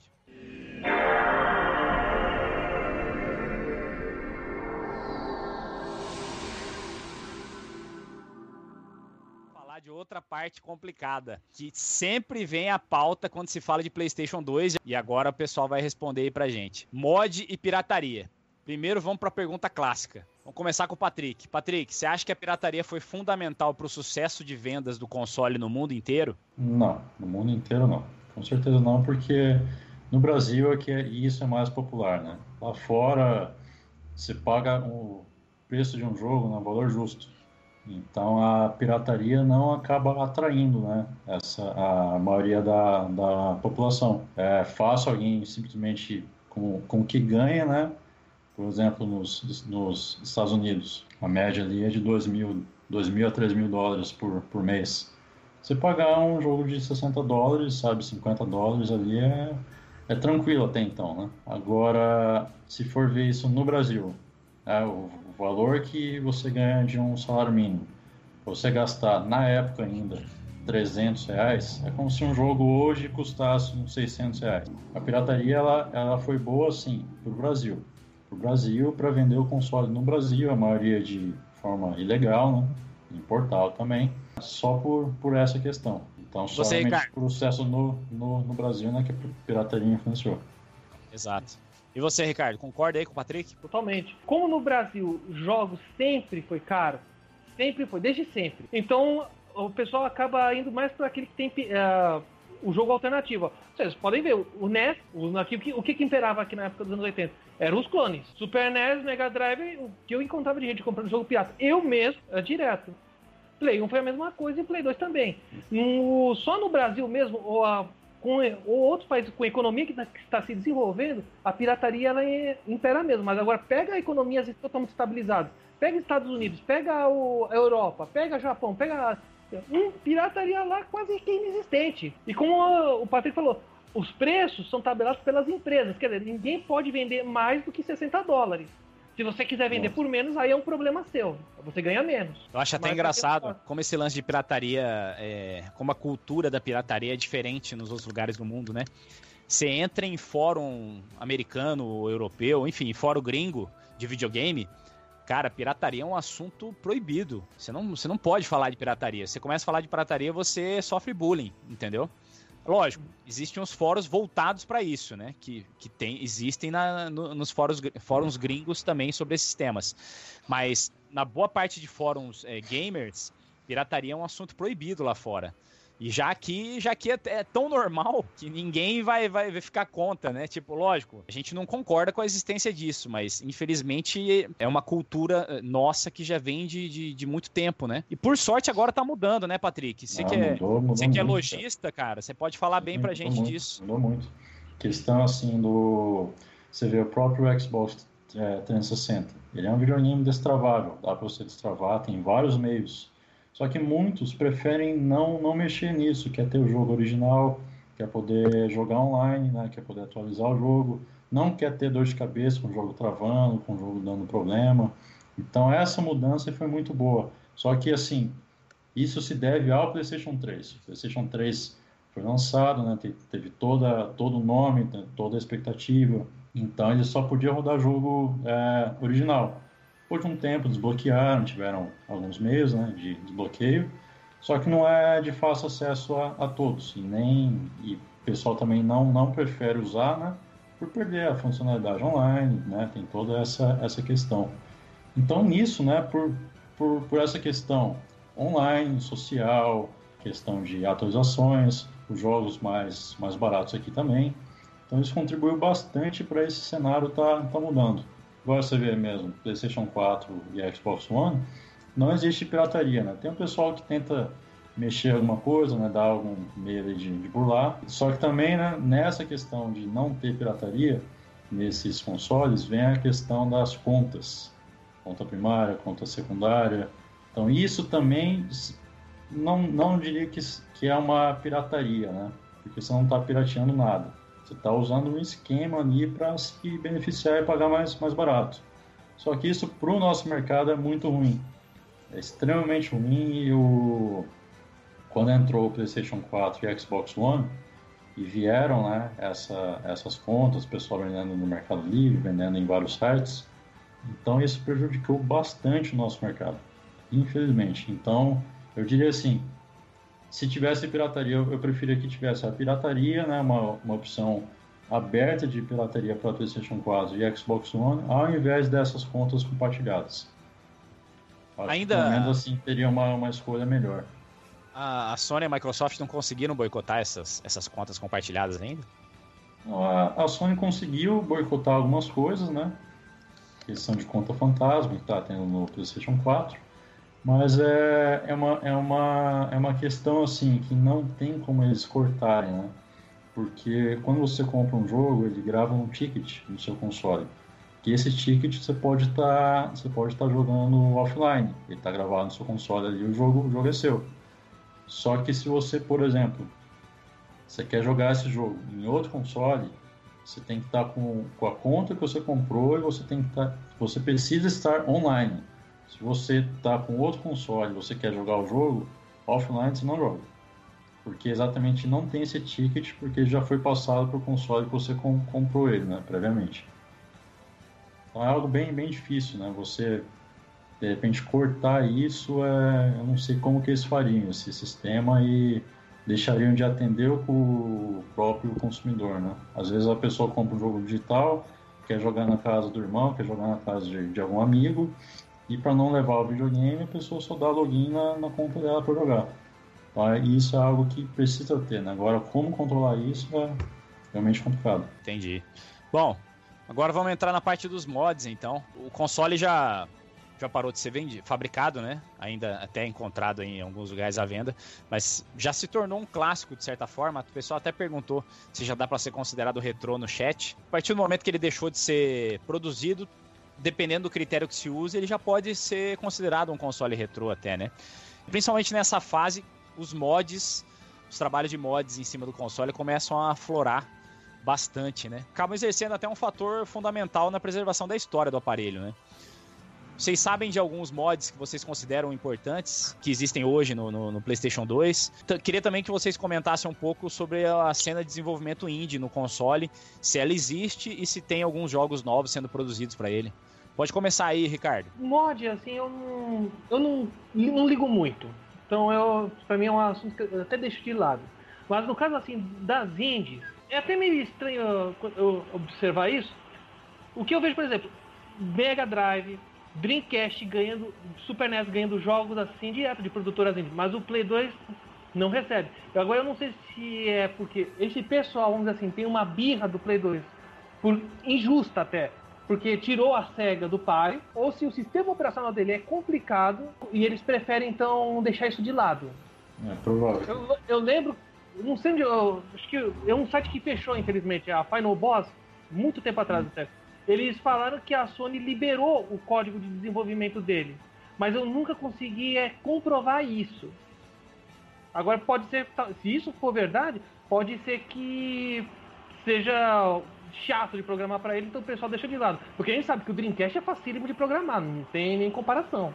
Eu acho que é por causa disso que as indies não têm planos de desenvolver jogos para ele. É, eu acho, assim, que eu me lembre de, de jogo indie para eles, seria só fruto do, daqueles consoles Net Arose mesmo, né? Sim, aqueles jo uh, jogos assim de desenvolvimento, páginas de desenvolvimento. Mas assim, o Play 2, ele recebeu, acho que até nos Estados Unidos, uma versão que vem um kit com Linux, que era uma caixa preta. Era uma caixa preta. Eu acho que o Patrick deve conhecer. Sim, Todo preto, sistema operacional uhum. Linux, vinha com HD original dele de 40 GB. Agora, se dava para programar jogos nele, isso eu já não sei. Isso eu já não sei. Eu sei que o ele pode. Tanto que, tanto que o sistema operacional dele, do NetArose, para desenvolvimento, você podia instalar ele num PC como se fosse um programa normal tinha aquele cabo para você conectar o conhecer ferramentas de programação, você já ia embora sozinho já. Agora no caso do Play 2 eu não sei se isso é possível. Eu já vi uma peça dessa na minha frente já, na Santa Efigênia. Legal. E você, Patrick, o que, que você pode falar pra gente dos mods? Então, é, eu concordo também com, com o Ricardo. Né? Não, na época assim, do PlayStation 2 não havia me, me interessado muito. Em questão de hardware, né? questão de, de mod que o pessoal fazia no, no PS2 Slim, era colocar um cooler de, de HD de, de PC, né? De gabinete mesmo, para ele ventilar melhor. Então tinha muita gente que acabava fazendo isso. E a questão né, de, de, de fazer uma adaptação para HD, para rodar os jogos por, por HD também. Mas que eu me lembro é só, só isso, assim, de, do meu conhecimento é só, é só isso. Acho que não Acho tinha que muita é... coisa não para é, mexer.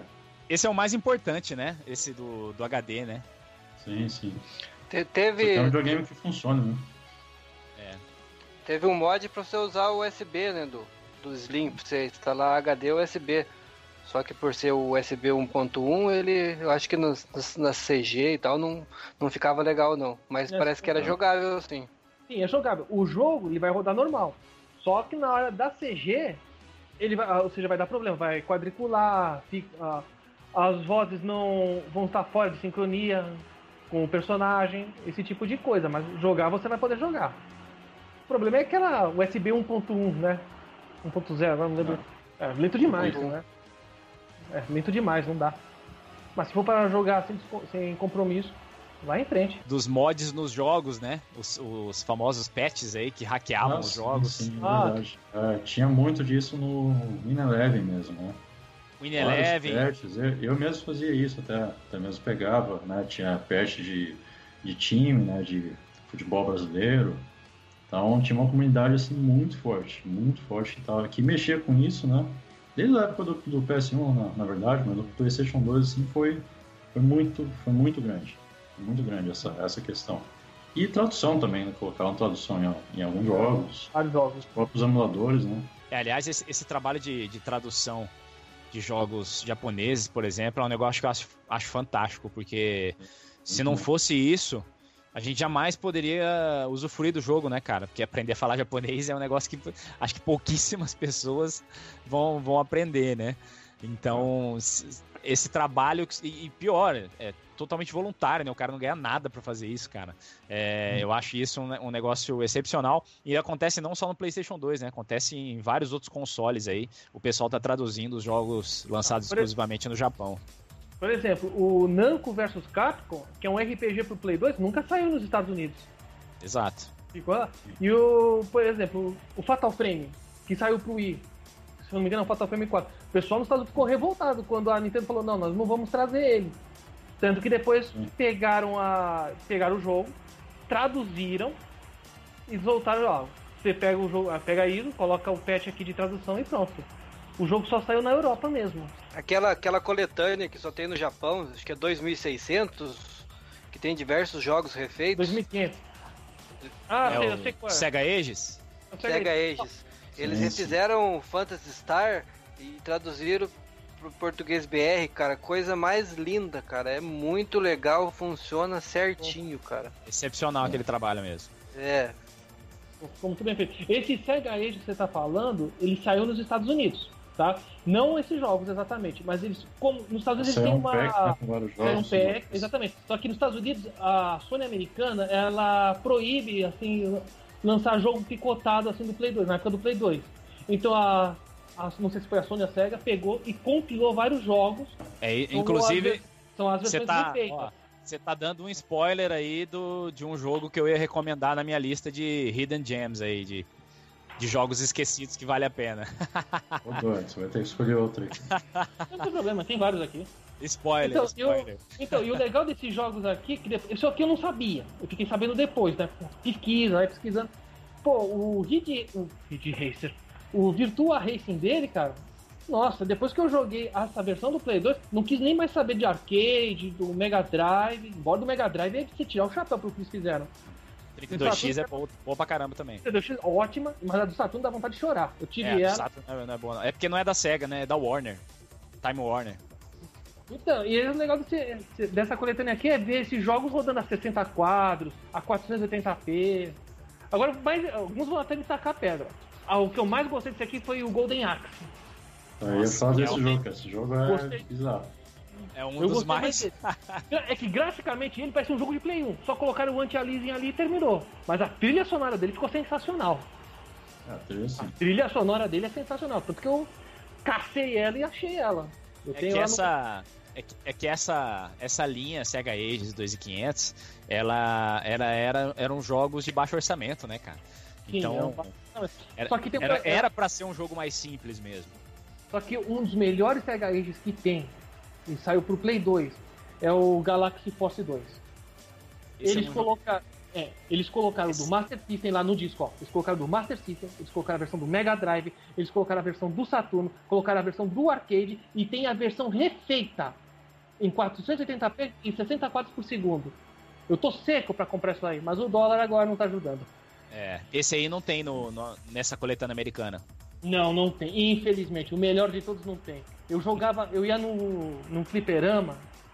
Às vezes eu ia no shopping, no shopping Morumbi, tinha a máquina do Galaxy Force 2 lá, aquela versão enorme lá. Minha nossa, meu irmão, eu a gente pirava com aquela máquina. A média era três fichas, cara. Três fichas pra aquela porcaria funcionar. Caraca. É, é dose, viu? Anos 80, aí? 80% de inflação ao mês é foda, viu? Nem lembra disso. Não lembra, não lembra que a gente tá com risco que volte. Bettini, tem mais perguntas? Tem aqui fazer um comparativo do Play 2 entre o Cube e o Xbox Classic. Classic. Então, na, na verdade, assim, o PlayStation 2, ele era, ele, além de ter sido o primeiro a, a sair, né? Ele era muito, muito inferior ao Xbox clássico, né?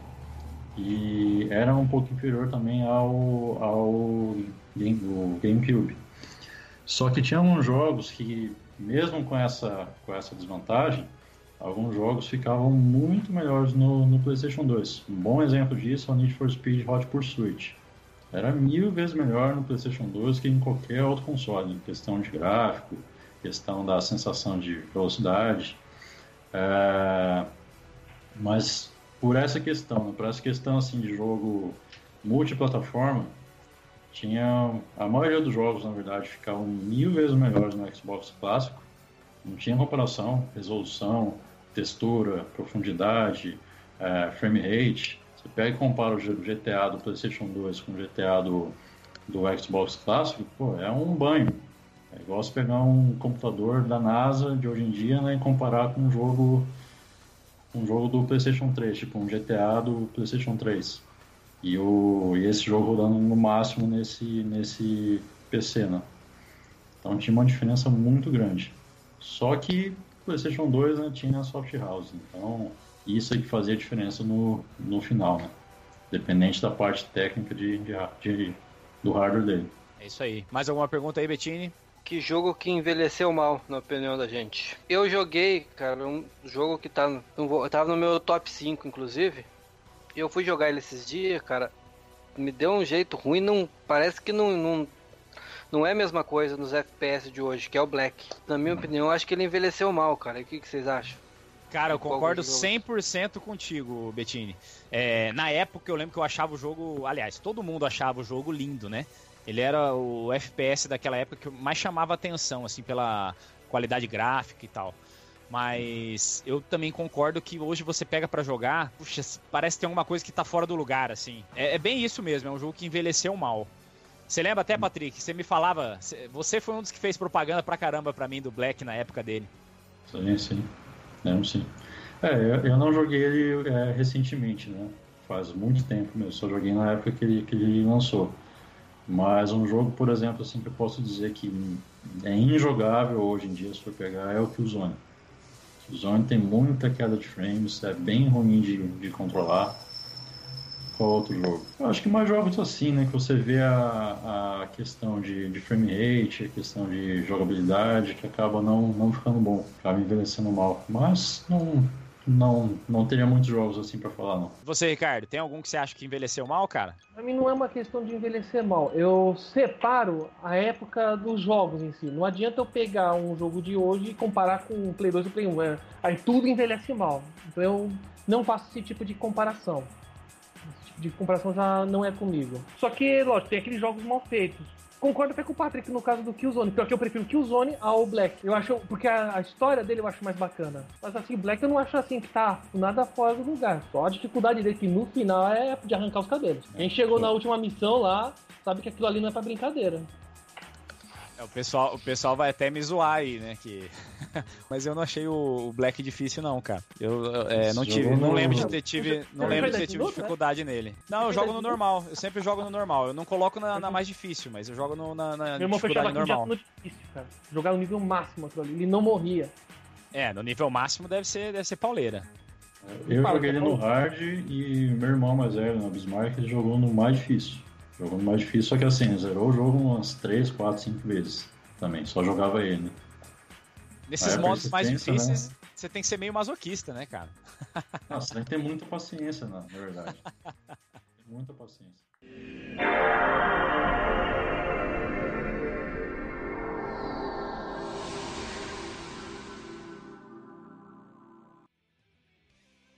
E agora sim, agora sim é o momento mais difícil do programa, pois agora começamos nas listas.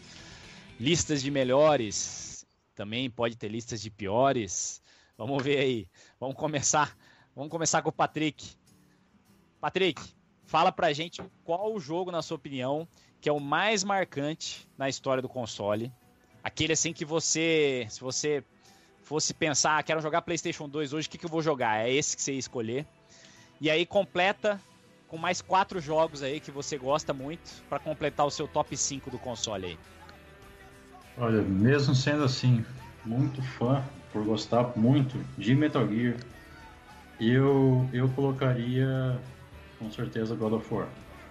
Acho que God of War assim, trouxe um, um novo parâmetro né, de, jogabilidade, de, de jogo em si, né? Um jogo que era um, que era um videogame mesmo, né? não um simulador de realidade, de, de, filme. Então foi um dos jogos assim que me surpreendeu do, do começo ao fim, né? Mas tirando God of War, né? O que começou no PlayStation 2, a primeira vista no PlayStation 2, né? Foi com a série Onimusha. Onimusha para mim foi sensacional. Era um Resident Evil com samurai é, gráficos com cenário pré-renderizado, né? A jogabilidade do, do, jogo era muito boa, os chefes também, o enredo muito legal. É, tanto que todos os jogos da série Onimusha foram incríveis, Onimusha 1, Onimusha 2, Onimusha 3, até o quarto, série, quarto jogo da série, né? É, tirando desses dois, né? A série Kingdom Hearts, Kingdom Hearts 1 e 2, eu tinha, eu era, eu tava meio cético para esse jogo, né? Quando eu vi ele na revista EGM na época, falando de Mickey Mouse, de Pateta, Pluto, não sei o que, eu falei, bom, isso aí é joguinho para criança, né? Porém, né, por ter os personagens da série Final Fantasy, por estar sendo feito pela, pela Square, isso me chamou a atenção. Eu falei, bom, tem os personagens da série Final Fantasy que eu gosto, que eu joguei, que eu zerei, vou, vou dar uma olhada, vou dar uma olhada nesse jogo. Quando eu comprei ele fui jogar, me surpreendi. Uma das maiores obras-primas que eu já joguei em um videogame. Realmente é surpreendente na, no enredo, na trilha sonora, na jogabilidade dele, principalmente. E tô bem, tô bem ansioso, né, para sair o Kingdom Hearts 3 pro PlayStation 4 para ver o que, que eles vão estar tá, vão tá fazendo aí. E claro, né, o Metal Gear 2 quando saiu, mas além dele foi o Metal Gear 3. Metal Gear 3 quebrou tudo que a gente conhecia de, de um enredo né, contado em um jogo, a mecânica que ele, que ele apresentava ali de você ter, ter vários, várias funções de estamina, você precisar caçar alguma coisa dentro da, da floresta para você poder comer. Uh, tinha um índice de, de camuflagem, as cenas, né, todas as cenas do jogo eram em, em tempo real. A história dele é fenomenal. Então, com certeza, esses são os jogos, né? Eles são cinco. Ah, faltando um, né? Shadow of the Colossus, que não tem como, como tirar esse jogo da, da lista. Esse jogo foi realmente é, surpreendente, assim, pela, pela magnitude, né? Que, que apresentava pra gente cada, cada chefe, cada chefe de uma maneira diferente. O enredo dele também é muito legal. Então são esses jogos, é o Metal Gear 3, Kingdom Hearts, Shadow of the Colossus, God of War e Unimusha. Excelente. Excelente lista. Vamos lá, Ricardo, e a sua? É, então, a minha começa pelo Ratchet Clank 3, né? Que eu gosto, eu gosto de jogo de plataforma e tiro, só que o que eu mais gostei naquele jogo foi a é a a comédia pastelão dele. Eu sempre curti aquele tipo de corra que a polícia vem aí e tudo mais. E ele pega exatamente, a série em toda, aliás, pega nesse ponto, cara. Então, pra mim, ela, ela é obrigatória. Tanto que eu tenho completa todos os quatro jogos que saíram pro Play 2, eu tenho eles. Um outro jogo, assim, que, que tá na lista, bom mesmo, Silent Hill, mas especialmente o Silent Hill 2. Porque ele vai mu pega muito pelo estilo David Lynch. Você tem hora assim que você questiona realmente o que está acontecendo na sua frente. Se, o, se a cidade é normal, é o cara realmente que está louco só. E o Silent Hill 3 é, ele pega pesado assim no, no visual dele. Ele é praticamente é, é o seu pior pesadelo. Pior pesadelo. Esse Combat pra mim é já o terceiro já, somente o 5. Aquele caça que se abre e solta um canhão laser, cara. Putz, eu só pego aquele caça é só alegria. Agora o Metal Gear só é, é o mesmo que o Pax, é o Solid 3 mesmo. Aquilo ali, o Kojima praticamente chutou o pau, vamos lá. Foi, fez tudo que tinha que fazer. E o meu é. último é o Contra Shattered Soldier. Depois daquelas duas atrocidades que saíram pro Play 1, esse Contra, cara, ele. Foi, pra mim foi uma carta de desculpas da Konami. Por aquelas duas desgraças que saíram pro Play 1. E muito difícil, né? O jogo também. Cara, eu fechava ele direto. Eu fechava aquele Contra Shattered Soldier direto, cara. Eu fiquei tão viciado naquilo ali. Por uns dois meses eu não jogava mais nada, era só aquilo. Eu, tanto que eu só perdi até duas vidas só no jogo. Embora eu não consiga fazer o que os malucos fazem aí. Terminar o jogo sem perder nada. Isso ali é. Eu não sou atômico desse jeito. Legal. É meio que injusto, né? Você escolher cinco jogos só. São tantos que fica difícil, né, de escolher. Por isso que eu, eu prefiro que eu prefiro escolher séries. Eu já pego é, já uns 30 títulos de uma só vez. É, pois é. É, é isso aí. E você, Bettini? Conta a sua lista pra nós. Cara, eu peguei o Play 2 para jogar depois, no, mas no final também, igual você, porque no, no começo minha esposa me tesourou, né? Que nem eu tinha contado lá no, no começo do, do Hangout. Mas o, os dois jogos, a minha lista não é muito diferente da do Patrick, não. Os dois jogos que eu não tenho um assim, é, são dois: é Kingdom Hearts e Shadow of the Colossus, principalmente por causa das trilhas sonoras que é de arrepiar mesmo. Tá? Dá, pra, dá pra ligar ali, você não precisa nem jogar, só ficar assistindo ali que já, já, já tá de bom tamanho já. Daí logo tanto em seguida que, vem o. Tanto que várias trilhas sonoras né, no PlayStation 2 eu baixava, baixava né, a trilha sonora e ficava escutando assim antes de, de dormir, né, porque era, era fenomenal, era muito bem feito. Principalmente é. Kingdom Hearts, né? God of War também. E os outros três aí, pra, a sequência é o Ico, Resident Evil 4, que, tem versões melhores no Cube, depois no Wii, mas é, joguei primeiro no Play, no Play 2. E o Black, que hoje eu não consigo jogar, que nem tinha falado anteriormente. tá aí o 5. Ó, eu já, eu já vou fazer a, a, mesma malandragem que o, que o Ricardo fez. Eu vou citar, eu não vou citar jogos, eu vou citar séries. A primeira, para mim, acho que é a que eu mais gostei de jogar no PlayStation 2 foi a série Onimusha. Que jogo sensacional e eu lamento profundamente que até hoje ela tá esquecida, né? É, uhum. Recentemente, recentemente o aquele produtor de Street Fighter agora me fugiu o nome. Ele. Do Blanca lá? Yoshinori Ono, não é? Isso, Yoshinori Ono. Ele deu uma, uma entrevista falando que estava sendo considerada retornar a, a série Onimusha aí. Não sei se num capítulo novo, se num, num remake. Mas que isso ainda tava assim em fase embrionária, entendeu? Aliás, nem embrionária, tipo, tava só no pensamento. Eu, Então, eu espero eles que dê certo. Espero que eles façam um jogo assim, mantendo a raiz da série, né? Mantendo aquilo ali que a série é e não querer fazer um negócio novo, diferente, não sei o quê.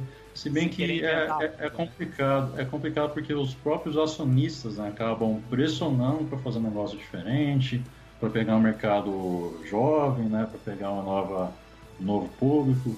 E aí que sai, sai merda, né? Porque o pessoal não, não aceita, não aceita, não sai um trabalho tão primoroso.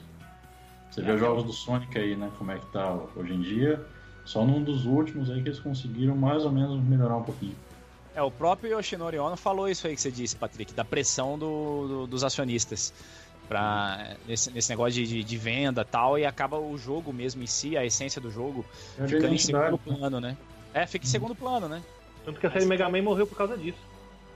né? Exatamente. É. Aí você vê o criador né, tendo que sair para falar, não, eu quero fazer um jogo igual com a mesma raiz do, do Mega Man, né? Fazendo Duro agora que o Mighty Number 9. Duro que até agora, só- até agora não tá Nossa. rolando, né? Pois é, só, só adiado. Né? Mas é, é melhor assim, é melhor assim do que lançar um produto que vai ser meia boca e ter que esperar a atualização para melhorar. Então é melhor lançar um jogo, né, perfeitinho, funcionando certinho ali, do que lançar um negócio rápido só para fazer dinheiro, levantar dinheiro e dar um produto meia boca. Com certeza. Bom, essa foi. Essa é é minha preferida, sem dúvida, no PlayStation 2 é a série Onimusha. Que são quatro jogos da série normal, né? E tem mais um spin-off que é um jogo de luta. Esse jogo de luta eu nunca cheguei a jogar, na verdade. Mas a fama dele, o, o nosso amigo Jorge fa- Smash. É, até falou aí no, no chat que não é muito boa. E se é tipo Smash Brothers, então com certeza eu não vou gostar muito, porque não- não- o estilo de jogo do Smash não, não me agradou muito, não. Agora, as, as outras quatro séries que eu vou falar, algumas delas nem são exclusivas. Aliás, só tem uma exclusiva do, do PlayStation 2, que é a God of War. Que eu acho que essa é, é quase impossível de ficar fora de qualquer, de qualquer lista de, de PlayStation 2, né? É, os dois jogos da série God of War eu gostei muito. E fui jogar eles recentemente e, e, tipo assim, é um jogo que você não sente que você tá jogando um, jogo é, um jogo de já tem, sei lá, 10 anos de idade, quase 10 Sim, anos de sim. idade, né? É, parece um jogo atual, de tamanha qualidade dele, né? As outras três séries são jogos já multiplataforma, mas, pô, gostei demais de jogar os três. Que é a Max Payne, tanto um quanto dois. Excelente jogo de ação. Jogo policial. O, o filme eu não gostei muito. Eu não sei o que que vocês acharam do filme, mas o filme não me agradou muito, não. Mas o, o jogo é sensacional. Eu acho a história daquele jogo extremamente envolvente. É o tipo de jogo de ação que você começa a jogar e não quer parar pra, pra ver o que, que vai acontecer na história, pra ver o desenrolar. Esse pra mim foi Max Payne. Eu posso, inclusive, falar a mesma coisa em relação à próxima série da minha lista aí, que é a Brothers in Arms. Que é uma série de, de- de jogo de tiro em primeira pessoa da Segunda Guerra Mundial, que envolve uns elementos de estratégia. Eu acho sensacional esse jogo. Inclusive, quem me apresentou ele foi o Patrick na época. É, é incrível. Pra mim, é, é até hoje, Um pra dos mim, o melhores melhor jogos de Segunda Guerra. né? Exatamente. Sim. Melhor, um dos melhores jogos de Segunda Guerra que eu joguei na vida é Brothers in Arms. Tan- Tanto o primeiro quanto o segundo, que agora eu esqueci o nome, ele tem um nome diferente lá. Os dois saíram para PlayStation 2 e Xbox clássico. Os dois são sensacionais. E a última série que eu vou mencionar é- é, um- é uma que quase todo mundo jogou no, no Play 2, no Play 1 também, que é a Winning Eleven Pro Evolution Soccer. Eu jogo, na verdade, eu jogo até hoje Pro Evolution. Eu não, eu não Não, migrei pro FIFA Edson, ainda. o Edson é, é um cara assim que ele pegava os Win Eleven em 95, né? O Win Eleven nem existia em 95, mas o Win Eleven 3, o 4, o 5, o 6, o 7, eles eram cada um. Ó, o Ricardo tá um tendo. tinha- Já tinha, sabe, cara. série melhores, sabe, tudo. Ele queria jogar cada um, cada um e tá zerar, tendo- jogar campeonato. Falei, meu, Cara, é pior que eu detesto o futebol, cara. Como eu detesto isso. O Ricardo tá tendo um ataque no. no- eu tava de PS, cara. Toda madrugada. Pô, mas, ah, cara, em termos de futebol, assim, naquela época do PlayStation 2, eu acho que o Win Eleven barra Pro Evolution Soccer era imbatível ainda, né? Pessoal... Só que você sabe que, o, que os primeiros do Win Eleven, na verdade, tinha pouquíssima diferença do, do PlayStation 1. Sim, sim. Porque ainda usava a mesma engine. Então, assim, é, era quase que o mesmo gráfico, só que com uma textura um pouquinho melhor, né? não ficava aquela tremelique né? de, de, de textura. Mas depois, só que eles foram, foram melhorando. Se não me engano, acho que o Win Eleven 6 que começou a melhorar bastante. É, eu, eu comecei a jogar. Comecei a jogar no PlayStation 2 a partir do 8. Eu joguei o 8 e o 9, na verdade. Foram os dois que eu joguei. Eu achei os dois muito bons. Você sabe e... que, que, inclusive, é, tinha um International Superstar Soccer pro PlayStation 2. Igualzinho do Nintendo 64, né? Só que só saiu na, na Europa. Eu lembro que eu tinha ele, preferia muito mais que o Win Eleven na, na época. Por se tratar, né, exatamente dessa mecânica do Nintendo 64. E o mais interessante é que os dois são da, são da Konami. Então eles fizeram dois tipos de, de futebol. Só que é, acredito que saíram só umas três versões desse International Superstar Soccer e uma quarta que tinha o um nome, mas era igualzinho o Win Eleven já. Então, talvez eles fizeram isso até para testar o mercado, né, para ver qual que ia ser mais bem recebido e tal. É, e aí eu acho que acho que a resposta foi meio clara, né? Tanto que, que a franquia tá aí até hoje, né? A gente já falou aqui que o PlayStation 2 é um dos consoles. Aliás, é o console com mais jogos lançados, né? Com quase 4 mil jogos aí, tudo em mídia física lançado. Então, é muito fácil que excelentes jogos acabem passando despercebido da, da, da maioria da galera. Então eu queria que você falasse pra gente aí cinco jogos que você considera como uma pérola desconhecida assim do PlayStation 2, que pouca gente conhece e que vale a pena jogar. Bom, eu vou, eu vou me atentar assim à questão da, da data, né? Da data que ele saiu, que esses jogos saíram, que nessa, nessa época ninguém conhecia. Hoje em dia, né, o pessoal acaba conhecendo a maioria deles por compilações, por versões em, em HD. Mas um deles, por exemplo, foi o The Bouncer, foi bem no lançamento do PlayStation 2 era um jogo beat'em up feito pela Square. Tinha assim uma questão gráfica né, bem diferente dos, dos jogos atuais. E era um jogo muito, muito bem feito. Tinha, tinha uma história bem, bem legal e era super divertido, né? Era mais ou menos no estilo do Fighting Force, do PlayStation 1, misturado um pouco com Streets of Rage. Era um jogo bem legal que, inclusive, eu tenho na, na minha coleção, né? Hoje, como original. E passou despercebido por, por muita gente não, não conhecia esse jogo. Outro jogo, né, claro que não é desconhecido para ninguém, que é o jogo Ico, da série do Shadow of the Colossus. Só que quando ele saiu, ninguém sabia desse jogo, ninguém conhecia.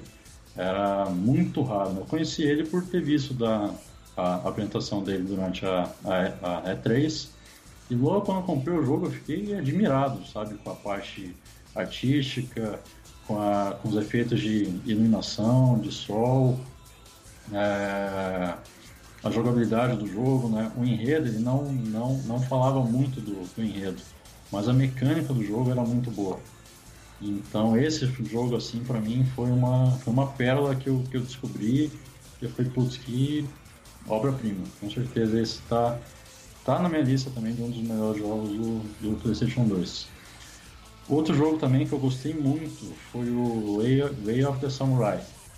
Esse jogo você você controlava um samurai, né? Você tinha assim tinha um enredo dentro dele em que as suas decisões, o que você fazia, quem você matava, quem você salvava, tudo isso mudava no jogo, mudava ao longo do, do jogo inteiro, até, até o final dele. Esse jogo para mim eu gostei bastante, joguei ele muito, fiz vários finais inclusive.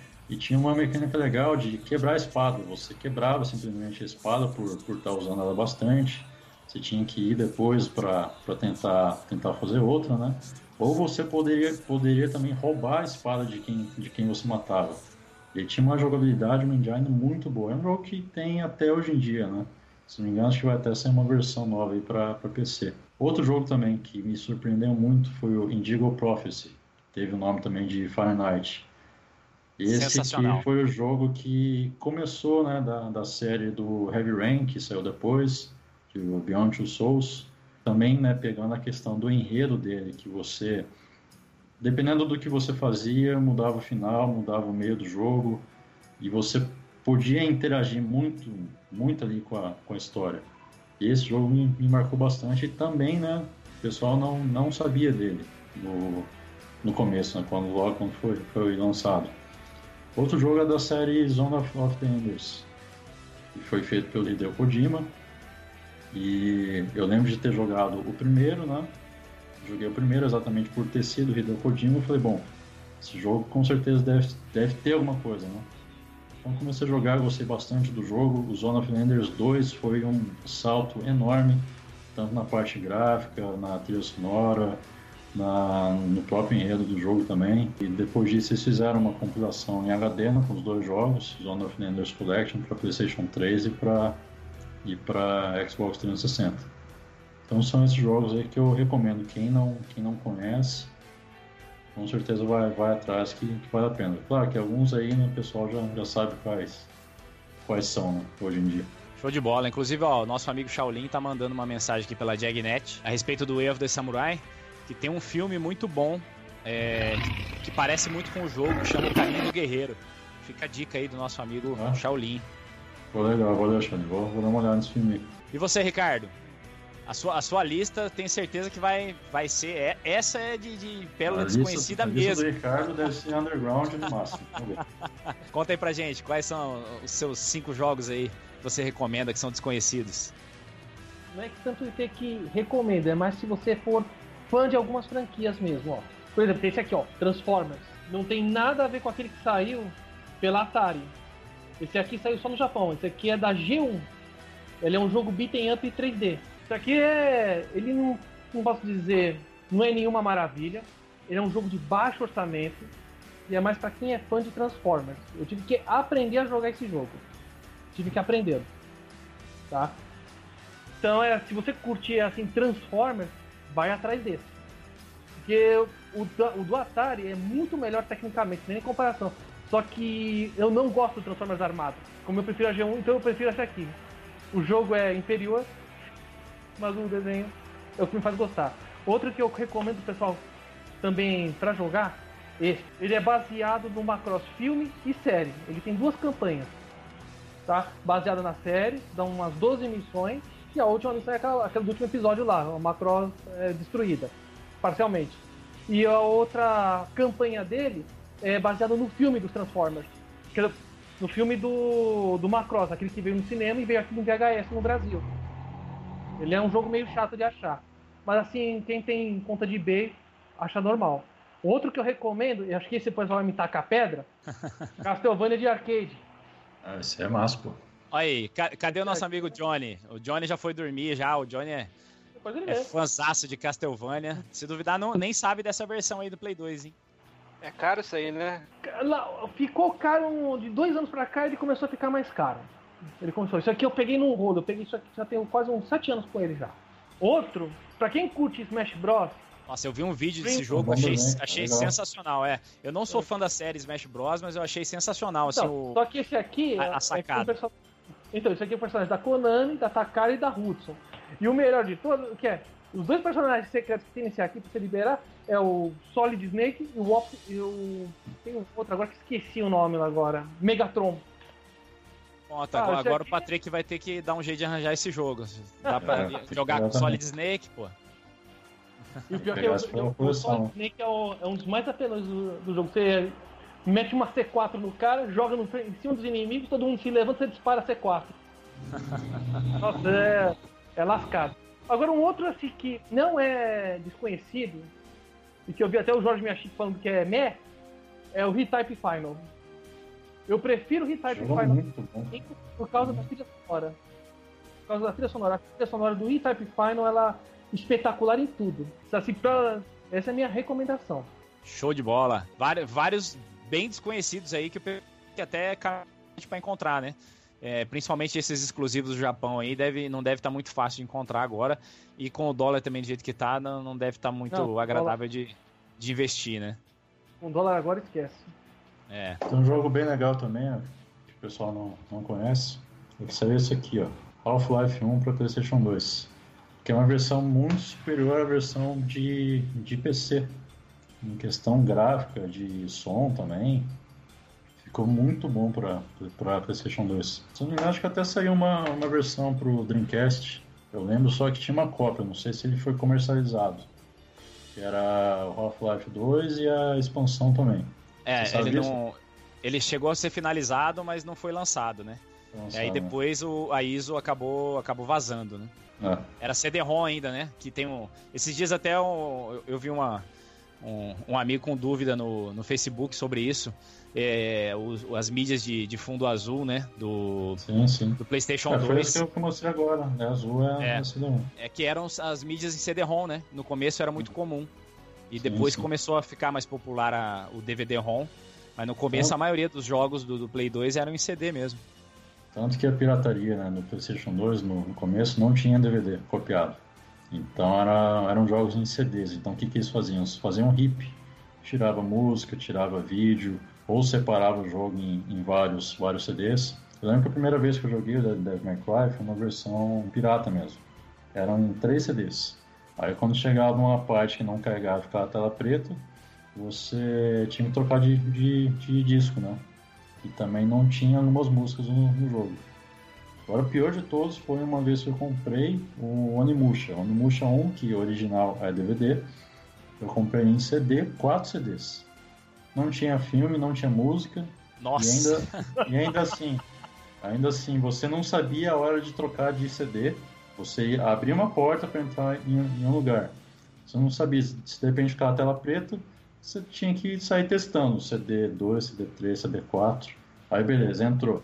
Aí você vai para outra área, tela preta de novo. Aí você já perdeu o save, aí você vai ter que colocar outro CD. Foi um rolo. Tinha como jogar. É castigo. Todo castigo, é. todo castigo pro pirateiro é pouco. É, mas eu já tinha zerado esse jogo na versão japonesa, né? Então tava, tava tranquilo, senão ia, ia ficar mal. E você, Betinho? Oh, fala aí, fala aí, Ricardo. Só uma outra coisa também. O Medalha da Honra, o primeiro que saiu pro Play 2, eu vi que era também em 4 CDs. Eles pegaram o jogo e dividiram em 4 CDs.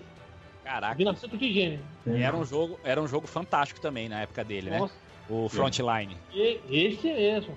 Pra mim é o melhor. Muito melhor bom. Muito bom. Melhor Esse aqui é praticamente o resgate do Soldado Ryan. A primeira fase é. ali é. É, totalmente inspirado, né? Uhum. Joguei aqui um Homicida, cara. Jogo. Muito bom. É isso aí. Fala, e você, Bettini? Conta pra gente aí os, as pérolas desconhecidas aí da sua lista. Cara, eu não, não tenho bagagem pra, pra opinar sobre isso aí, não.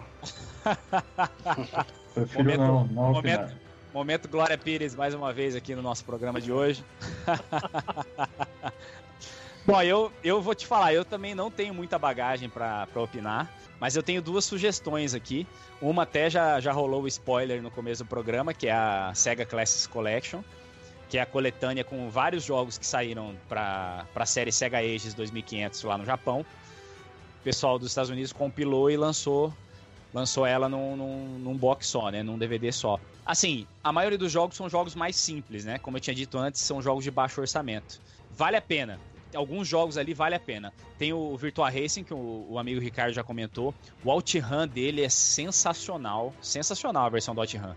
E, e no geral, mesmo com os jogos de qualidade mais baixa, as trilhas sonoras quase sempre são muito boas. Então é uma colet... e não é uma coletânea cara, você consegue encontrar por um preço bom. Eu não sei como é que tá hoje, mas assim, até pouco tempo atrás era, era, era um jogo comunzão de PlayStation 2, assim, em termos de preço. Não era, não era algo é. muito valorizado. Eu peguei então, esse aqui na Look Games por uns, acho que uns 12 dólares só. Peguei na é, Look Games. Eu paguei acho que 7 dólares, para você ter uma ideia. É um jogo assim que realmente é, é, acessível e vale a pena pela quantidade de jogo que tem nele e por ser clássicos da Sega, né? Sempre é difícil você errar no, no, numa coisa assim. e a outra... acho que o Space Harrier dele era bem legal né, também. Sim, ele é todo lembrava... É, pra ser sincero. Mas, mas um jogo assim, ficou, ficou bem feito, né? Esse Space Harrier ficou legal. Só o Golden Axe, né? Que eu tava com esperança, né? Quando eu fui jogar, foi putz. Cagaram. Gráfico de Play 1 aquilo ali, cara. Gráfico de Play 1, só colocaram o anti-aliasing ali. Foda-se. Ah, a física, né? Os bonecos durão, assim, putz. É, a, a, movimentação acho que é a pior parte do, do, do é. daquele jogo. Não, não achei. Eu acho eu bizarro. Achei. Eu achei ela bem suave. Eu achei ela não, suave. Mas, não digo, não digo nem o controle, mas a movimentação dos bonecos mesmo. Não, não ah. Sério, você é. achou? Nossa, eu achei super eu estranho, achei. cara. O que me decepcionou no jogo foi a dificuldade. Ele é muito fácil. Se você pegar a, a, a menina para jogar, cara, como ela é muito rápida, você consegue dar um banho em cima dos caras. Até o chefe não tem muita dificuldade. A minha outra sugestão, o pessoal vai me zoar. Já me zoaram terça-feira, que eu falei que eu gosto desse tipo de jogo lá na, na live do Brazuca. que é, é, é, um guilty pleasure meu, né? Os jogos de karaokê, cara. E o, e, e o PlayStation 2 iniciou a série SingStar. É muito legal. Para começar, assim, quando você tá fazendo uma festa sua casa, tá reunindo os amigos, é muito legal de jogar. É divertimento na certa. E, bicho, depois de um dia estressante de trabalho, você tomar uma cervejinha gelada e jogar um joguinho de karaokê, ó, recomendo, viu? Selo de aprovação da Jagnet. recomendo, série SingStar. Cara, é legal, tá vale a pena. E ó, tá tanto que tem até hoje, viu? Até, até no PlayStation 4 tem, hoje em dia ele é gratuito. Você baixa o, o, programa, né? O app do jogo, e aí você só paga as músicas que você, que você quiser. Fala aí, é. Patrick. Tá lembrando, né? Que a gente estava comentando sobre o jogo assim, né, principal do PlayStation 2. E a gente esqueceu de um jogo muito importante para dividir os holofotes com a série God of War, que foi o GTA San, San, San Andreas. E esse jogo aí realmente mudou muita coisa, né? Teve assim um, um nível de, de vendas, né? Que eu acredito que foi o jogo mais vendido do, do PlayStation 2. Ó, eu tô vendo aqui a lista dos mais vendidos. O mais vendido é disparado GTA San Andreas mesmo, como o Patrick falou. 27 milhões e meio de cópias. O segundo colocado é o Gran Turismo 3, ele tem menos de 15 milhões, então é quase o dobro. É uma cifra impressionante mesmo. God of War 1 é o terceiro ou é o 2? Não, Gran Turismo 4 é o terceiro, o Vice City é o quarto, GTA 3 é o quinto, Metal Gear Solid 2 o sexto, aí tem uns Final Fantasy, Tekken, Kingdom Hearts, deixa eu ver se... Ó, oh, God of War tá lá embaixo, 4.6 milhões de, de cópias vendidas. E agora a gente vai falar de jogo ruim. Fala pra gente aí o. Vamos começar pelo Ricardo. Ricardo, teve algum jogo que você esperava muito quando foi anunciado por PlayStation 2 e que no fim o resultado final acabou te decepcionando? Fala pra gente um ou mais jogos que se encaixem nessa descrição aí. Mega Merda X7. Nossa, o que, que era aquilo, cara? Verdade. Aquele personagem que colocaram lá, pra que colocaram aquele personagem lá? Nossa, o que, que é? Eu tem aqui. E o pior, Mega, Mega Man X só, só é selecionado depois da metade do jogo. pois é. Nossa, cara. Pra mim ninguém merece. Esse é, esse é, é o concurso, então, Ricardo. É, o outro também que eu não gostei foi o Defender. Eu não, só não sei se é da, Mid, da Midway ou da Klein. É, é da Midway. É um, ah. é um reboot do, do original, né? No começo era legal, mas depois a vontade era quebrar o disco. eu joguei um pouquinho dele no, no Xbox clássico também. É, é um jogo assim. Sabe aquele jogo que não tem nada que te atrai? É um jogo normalzão, comunzão. Eu não diria nem que ele é ruim, cara, mas é um jogo que não tem atrativo, então acaba sendo decepcionante mesmo. E só para fechar minha lista, cara, um outro, lá. um outro que me decepcionou muito foi o Final Fantasy X Parte 2. Na época a gente falava que é uma mistura de, de Rugs com as Panteras detonando. Uhum. Cara, muito. Eu não graficamente, também, cara. Eu graficamente é. 10, tecnic, tecnicamente 10, é muito O tecnicamente. Ele tem um. Pior que tem os melhores sistemas assim de jogo que a série podia ter. Era de barra, mas era, era tão rápido que ali parecia tempo real. Mas a história, o que fizeram com os personagens, putz, parecia um bando de bobo alegre. e você, Pai? Fala pra gente, além do Mega Man X7 que você confirmou aí, os outros jogos te decepcionaram aí no PlayStation 2? Pô, eu sempre, sempre tinha expectativa com jogos do Star Wars. E sempre me lasquei. Infelizmente, sempre deixaram muito a desejar. Sempre com muito bug, com vários defeitos, com uma produção também bem, bem abaixo, né?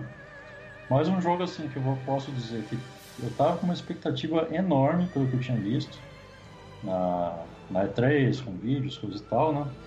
Foi o Killzone 1. Killzone 1 não, não por questão da produção do jogo, né? Mas a parte técnica dele de controle e do frame rate. O frame rate dele para mim tava muito baixo, tava bem ruim assim de jogar, tanto que eu nem, nem sequer terminei o jogo. Nem sequer terminei o jogo por, por conta disso. Mas eu acho que que eu me lembro agora assim são, são basicamente esses. Porque o PlayStation 2 teve muito jogo bom. Se a gente fizesse uma lista de PlayStation 1 aí, a gente ia ficar aqui até amanhã. E agora, Bettini, e você? Tem algum jogo que te decepcionou no Play 2, cara?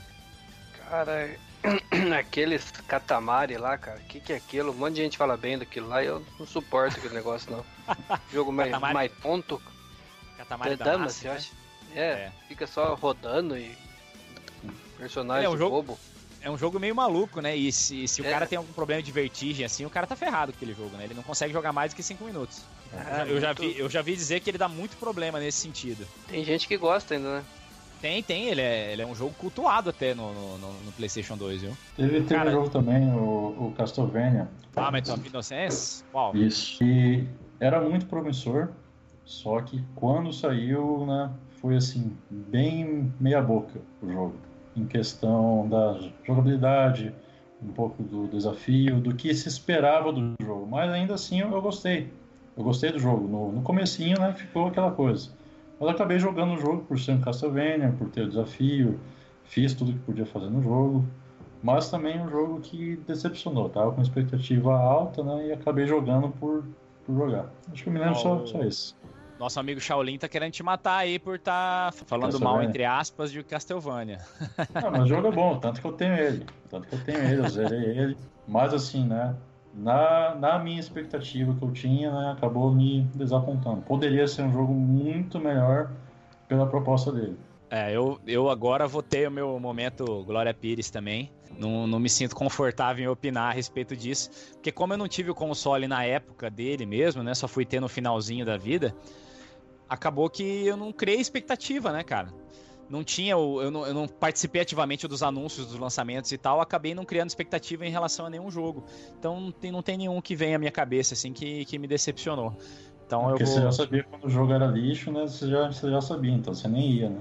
Não, é, tinha já, já não tinha mais novidade, né? Já é, o console já estava há anos no mercado, os jogos já estavam praticamente todos lançados. Depois, depois de 2007 foi, foi saindo pouca coisa ainda é, para ele, de novo, assim, de novidade mesmo, né? Então acabou que eu não tinha surpresa, né? Eu sabia exatamente o que eu ia pegar quando comprava um jogo. Então é para mim fica complicado achar algum que se encaixe nessa, nessa pergunta aí. Qual que é a franquia do, do Play 2 que a gente gostaria de ver no Play 4? Eu já vou responder, eu acho que o Patrick vai falar a mesma coisa que eu. E é que eu tô aguardando que é o Kingdom Hearts. E o que, que o resto da galera aí tá? Você também, Patrick? Sim, com certeza. Ó, eu, eu vou na. É, eu vou na Onimusha, que eu já até tinha mencionado aí. Que eu gostaria muito que saísse. E você, também, Ricardo? Também o Murcha tá, tá junto, tá junto com Eu gostaria. Eu, Ah, eu, por mim, eu gostaria que saísse. Os dois que Star Wars que saíram pro Play 2, de estilo de jogo de nave, tipo cockpit, que é o Sim, Jedi sim. Starfighter, eu gostaria que esses Starfighter. dois saíssem. Eu gostaria que os dois jogos saíssem pro Play 4. Esse aí eu tenho. Starfighter e o Jedi Starfighter. Eu zerei os dois, cara. Eu achei, eu achei legal. Zerei por ser Voltado- Star Wars, né? Mas poderia ser um jogo muito melhor. Podia ser melhor. Porque eu sempre gostei desse ti- estilo de jogo. Desde a época dos 386.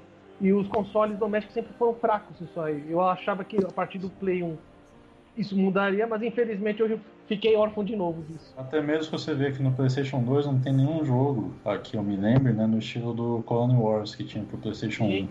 Essa É um trilogia. jogo muito bom, cara, muito bom. Não saiu nenhum desse estilo, nem hoje em dia assim você acha algo, algo igual, né? né? E na Europa o pessoal pede até hoje que esses, jo- esses três jogos saiam ou remixados ou refeitos pro, pro Play 4, cara. E eu sou um desses. É. Putz, o meu, meu predileto é o Clone Wars 1, cara. Sim, Batalha muito contra bom. aquelas naves capitâneas lá, é, você sente praticamente guerra no espaço. É, o Clone Wars ele é, ele é um. Ele é fruto do Wing Commander, assim, né? É inspiração É. em, em jogos tipo Wing Sim. Commander, né? Engano, E acho pra- que é da Psygnosis, né? Sim. Psygnosis, da Psygnosis. E aquele jogo foi uma salvação, porque os dois encomandas que saíram pro Play 1, cara, foi uma tragédia. O 3 já era horrível, mas o 4 eles conseguiram piorar tudo. E o, e o Colony Wars 1, 2 e o 3, putz, foi a minha salvação.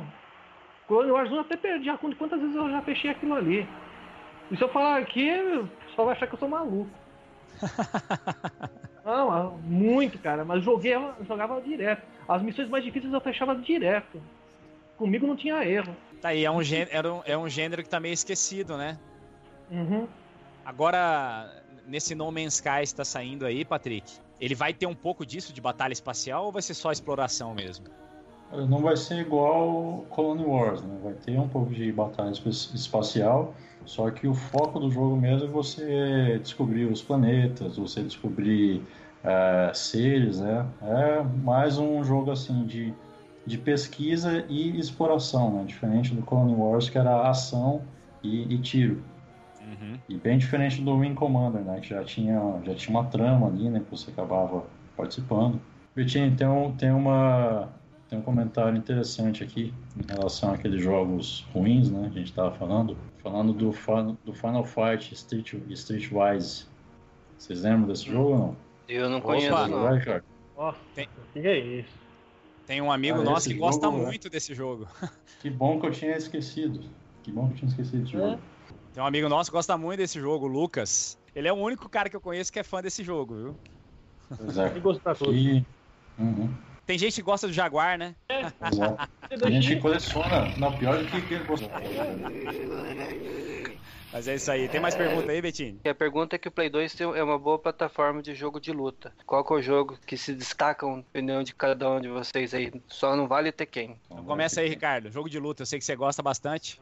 Soul Calibur 2 e 3. Isso aí, Soul é. Calibur 2 e 3. O 3, inclusive, é exclusivo dele, né? Sim, é exclusivo. E tanto que ele primeiro saiu pro Play 3, pro Play 2, depois saiu pro arcade. Pô, legal, legal. O Soul Calibur 3 tem um modo lá de, de campanha que você vai construindo umas torres, que é muito legal, cara. Muito legal esse modo. O problema é que ele é bugado. Se eu, na minha versão, se tentar salvar, ele fragmenta esse save. Não o save principal do jogo, mas isso aí. Tanto que para liberar os itens, eu tive que jogar numa pancada só. 10 horas seguidas, cara. Quando eu terminei, meus olhos pareciam. Tava, tava, tava sendo fritado. Mas eu consegui uhum. liberar tudo. Cara. Tive mas eu, eu não tive esse problema, não. O meu ele salvou, salvou certinho quando, não, quando o meu E o meu fragmentava. O meu fragmentava. E dependendo do jogo, que estava no, save, no save do cartão de memória, podia fragmentar também o cartão de memória em si. Tanto que na GameFAQs tem uma lista de jogos que dá problema em misturar os dois saves. Caramba. É dureza, é dureza. Ele era bugado. Ele era E você, Patrick? E... Street Fighter X3, eu achei um jogo muito legal, bem divertido de jogar. Também saiu no, no lançamento do PlayStation 2, inclusive no, no Japão, né? Uhum. Esse foi um jogo bem, bem legal, assim, que eu achei, né? Tirando da, da série Tekken, né? Agora, tirando a série Tekken, que outro jogo que teve para PlayStation 2? Vocês lembram o jogo? Fora Soul Calibur, fora Tekken. Arcana Heart. Arcana Heart. Jogo de luta 2D. Eu joguei também os The King of Fighters também. Mas assim, eu, de luta mesmo, pra mim é o Soul Calibur. Ele é, é o top é, do. Soul Calibur é o melhor, com certeza. Ó, vou falar. eu não sou muito fã de jogo de luta é, de 3D. Então, os jogos que eu mais gosto de, de luta no, no, PlayStation 2 são jogos que na verdade não são dele. São aquelas coletâneas de Street Fighter que saíram para ele. Que tem é, a Street, Fighter... Street Fighter Alpha, né? É. A coletânea de Street Fighter Alpha e aquela coletânea de, de Street Fighter normal também, Street Fighter 2, né? Sim. São, para mim são as melhores. É até uma sacanagem falar isso, né? Mas é porque eu não sou muito fã de jogo de luta 3D. Mas é isso aí. Vamos. É uma pena que PlayStation 2 não teve jogos tipo Marvel vs Capcom, né? Não teve próprio Street Fighter, né? Só teve esse Street Fighter X. Então isso realmente ficou, talvez, né? Pela, pelo sucesso do, da série Tekken, tenha ofuscado um, um pouco, né? Os desenvolvedores, os des, desenvolvedores a estar tá criando esse tipo de, de jogo. Pode ou foram lançados, ou foram lançados, mas como eles uh, perdem o brilho de, perto das estrelas, né? Então eles acabam passando desapercebidos. Tanto que hoje temos alguns jogos de survival horror que hoje, se você quer comprar um, você vai pagar o olho da cara. É isso aí.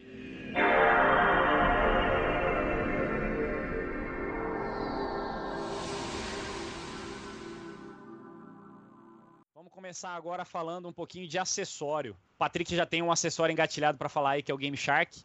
Eu queria saber também se tem algum acessório que você considera assim interessante, que vale a pena mencionar, e também algum acessório estranho no PlayStation 2, que eu de cabeça assim não, não me vem nenhum à cabeça, né? Mas às vezes vocês lembram de algum aí. Vamos começar aí com o Patrick, que já vai mandar bala aí no, no Game Shark. Tá, a questão do Game Shark, ele, na verdade, já voltando um pouco aquele assunto da pirataria, né? Game Shark ele era usado como um dos primeiros métodos de, de destravamento do PlayStation 2. Por quê? tinha que ter um Game Shark para usar como um CD de boot. Então você colocava o Game Shark, né, entrava dentro da, da tela, né? e você acabava tirando o disco, trocando o disco para poder rodar o CD. Tanto que eu lembro que uma vez eu consegui comprar um Final Fantasy X é, em DVD, DVD copiado, que veio de fora, né? E eu não sabia como fazer rodar nesse, nesse destravamento meu com o Game Shark. Um dia eu fiquei até madrugada tentando vários jeitos, pesquisando também pela internet, até que eu descobri uma forma. Eu tinha que usar o Game Shark mais um, um jogo original em DVD. E esse jogo em DVD ele tinha que ter o, o tamanho né, gravado em disco é, superior ao jogo da cópia que você estava rodando. Por minha sorte, eu tinha o Metal Gear 2 original, que esse era gravado até quase a, a tampa já.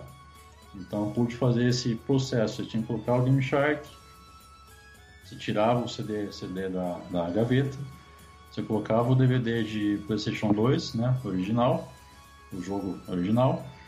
Aí tinha uma, uma função para você fazer dentro do de save de código do Game Shark. Você ligava e desligava, quando você saía, ele ia salvar, dava uma tela que estava salvando. Nesse tempo você tinha poucos segundos para abrir a gaveta, tirar o DVD original, colocar o DVD pirata para ele rodar. Caraca. então era um negócio bem, bem, bem sinistro. E tinha um memory card junto, né? Para gravar os, os códigos, porque como era um, um, um, CD, né? O sistema, então ele precisava desse memory card para poder é, armazenar. Além disso, né, você poderia modificar o jogo ali em questão de vida infinita, invencibilidade, algumas coisas que você podia liberar no jogo também que, que era só a questão da programação que poderia ter acesso. Então esse foi um dos, foi um dos acessórios que mais me marcou, né? Mas eu confesso que não tinha, não tive acesso a, a muitos, a muitas opções de, de, acessórios. E a questão dos cabos, né, que eu tinha falado antes, do cabo Super Vídeo e do cabo Vídeo Componente, que são fundamentais para qualquer pessoa que vai jogar no PlayStation 2. Patrick, é isso aí. E tem alguma dica, algum esquema para funcionar o Game Shark ou não? Porque o Carlos Margachov, que foi quem fez a pergunta anterior, que eu tinha esquecido de mencionar, tá querendo saber que ele falou que nunca conseguiu usar. Nunca conseguiu? Ele é, ele é bem simples, na, na, verdade, porque ele tem um CD, né, que é o sistema, e ele vem um memory card. Esse memory card é um memory card próprio do Game Shark. E ali ficam salvo, ali ficam os, os códigos, né? Você vai, vai colocando, você vai digitando. Mas é basicamente bem simples. Você coloca o Game Shark, você colocou o código, você tirou e colocou o jogo, né? O jogo sendo original ou pirata, se for destravado, né? não sei como é que é o videogame dele. Mas é, é bem simples, o procedimento não é complicado não. Somente tem que ter, né? Realmente, é o CD e o memory card memory card próprio dele. Aí o restante é bem, bem facinho. Então, no meu caso, como já falei, né? Uso a, o HD loader, uma tremenda mão na roda, e depende do jogo, os loaders praticamente morrem. É apertar X e sair sorrindo. O meu, no caso, em vez de o, o Game Shark é o Action Replay, que o funcionamento é igual. Sim. É igual. Tá? E de acessório, é só mais nada, cara. Eu prefiro gastar o dinheiro num jogo do que num acessório. Porque acessório pra mim é, é soltar dinheiro fora. E isso pra mim, essa, esse pensamento pra mim é desde a época do Nintendo 8 bits. Eu prefiro gastar o dinheiro num jogo ou numa edição especial, dependendo do que for, mas não comprar acessório. Acessório pra assim, mim é o CD Eu, eu lembrei de um acessório agora muito importante, que era o controle de, de DVD. Ah, sei, sei qual é. O controle de DVD que era né, fundamental para você assistir filme, DVD e tudo. É, inclusive na ele vinha com um, um, um sensor, né, um, um adaptador para RF, para o PS2 FAT. Já no PS2 Slim não precisava porque já tinha um RF. Já tinha lá. E outra coisa que eu lembrei, sabe esse que você falou, o Sweet Trick aí? Ele era usado no Play 1 também. Quando não tinha destrave ainda pro Play 1, o pessoal pegava um jogo lá, original, não importava se era americano ou japonês, colocava. Quando ele dava aquela tela do PlayStation, metia o dedão lá, metia o dedão também no motor do aparelho, arrancava o disco e pá! Quantos play, play eu já vi para reparo por causa disso? É, o pessoal arrebentava é. o motor daquilo ali. Isso é. é isso aí, ó. É, eu, eu, falei até que não, nem lembrava de acessório bizarro, o controle motosserra do Resident Ah, Evil sim, 4 é verdade, é verdade, é verdade. É pra lá de bizarro, né? E, e assim, é um negócio bonito pra enfeitar a estante, porque ele não é muito funcional. Por isso que eu não gosto de comprar acessórios. É, pois é, é que, é que eles tentam fazer a- é, aquele negócio estrambólico, né, Pra chamar atenção e tal, mas na verdade a funcionalidade geralmente acaba falhando, né? São raros os acessórios assim que você que que tem essa esses gimmicks, né, como os americanos costumam dizer, esses adereços que acabam funcionando 100% mesmo, né? Alguém sabe Ah, como que funcionava o iToy? Eu, eu praticamente não usei isso. Eu já vi já. Ele pratica. é, sabe aquela câmera lá do Xbox 360? Que agora também tem no Play 4, no no Sony? Igualzinho. É Tipo um igualzinho. Kinect, assim. Exatamente, é igualzinho. Mas ele fala, no mas assim, Pega só o, que no não, caso do pega Play o 2, movimento seu. Não, não, no caso do Play 2 ele é muito mais simples. Ele é muito mais simples. Eu arrisco até dizer que a ideia do Kinect veio do Atoy. Ele tem esse é esquema. possível. Você fica lá, faz assim, e pronto. Por isso que eu, pra mim, é como eu falo, acessório pra mim é gastar dinheiro. E o, É a galera, é, vocês conhecem o acessório iLink e Link? Ele né? tem a, a incrível utilidade de ligar dois Play 2 em rede para jogar online, não online, né? Se não me Não. engano, acho que é o mesmo cabo do PS1, né? Não, é E diferente. No PS2 é É diferente. diferente. A, ca- a ideia é igual, o cabo é diferente. Eu tenho ele aqui comigo até. Só que depende do jogo. Por exemplo, Gran Turismo 3 e o. Não sei se o 4 dá, mas o 3 é possível você linkar dois consoles. E Hum. alguns outros jogos também. Nós já testamos e funciona bem. Só que nós também testamos usando o HD Loader. Ele não reconhece o HD Loader. Não dá acesso. Cara, o Shaolin tá lembrando de outro acessório aqui, que é bizarro pra caramba. É um que eu sou doido pra testar, cara. Que Imagina. é, é do jogo Onimusha, né? Que é aquela espada sim, samurai espada, do Onimusha. é que é um controle Ela tem um espada. sensor de, de movimentos, inclusive. Deve ser uma porcaria, né? Mas é, é bonita. É bonita, chama atenção. Uhum. Cara, só espero que você não acerte Alguém ninguém isso. testou ou não? Não, não. Eu só vi em fotos. Só vi em fotos. E claro, né, tem a pistola lá do, do Time Crisis, desses jogos, né, tinha bastante jogo de, de tiro, né, bem, bem legais, inclusive. Inclusive um jogo da que a própria desenvolvedora do The House of the Dead fez, que é um jogo de vampiro. Se não me engano, acho que é Vampire Killers, ou algo assim. Tem, É um tem, jogo bem verdade. legal, bem, bem divertido. Tinha vários, vários outros também, né? E volante, né? Volante tinha um volante da, do Gran Turismo mesmo, era caríssimo, muito caro na, na época. Era bem difícil de você achar aqui no, no Brasil. Mas esses são um tipo de acessório que geralmente tem né, em tudo quanto é console. Só na nova geração agora que não, né? Nem na. Nem pra 360 saiu nenhum, nenhum tipo de, de pistola, né? Mas já volante sempre, sempre tem. É, porque pistola complicou um pouco por causa do lance da, da- das TVs, né? Não é mais Sim, TV de tubo, então é, light gun mesmo não tem mais como ter. Aí é, só pode fazer a base de sistema tipo do Wii e, da, e, da, Sim, e do Move, né? Move. Ah, É. Exatamente. Exatamente. Infelizmente, né? Porque eu, particularmente, sou fãzaço desse tipo de jogo. Sim, pô, legal pra caramba. Agora na, com a realidade virtual, né? Com os óculos VR, com certeza vários jogos vão, vão voltar, né? Nessa, nesse estilo de jogabilidade arcade. Então acredito que vai ser bem, bem legal. Beleza. Querendo saber quantos jogos de Play 2 o Patrick e o Ricardo têm e eu vou acrescentar o Godoy também, que já é colecionador de peso também. Preciso falar pra galera aí qual que é a quantidade de títulos vocês têm na coleção. Play Isso, 2. cara. Tô, tô de regime, cara. Não sou colecionador de peso, não, pô. Casal Beto! vai lá, vai lá, Patrick. Fala aí pra nós.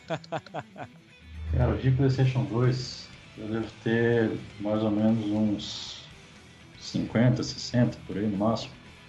É porque agora também parei um pouco de colecionar, né? Mas eu, eu espero ter, ter muito mais. Minha lista assim de, de jogos que eu quero ter na minha coleção de PlayStation 2 é bem, é bem extensa.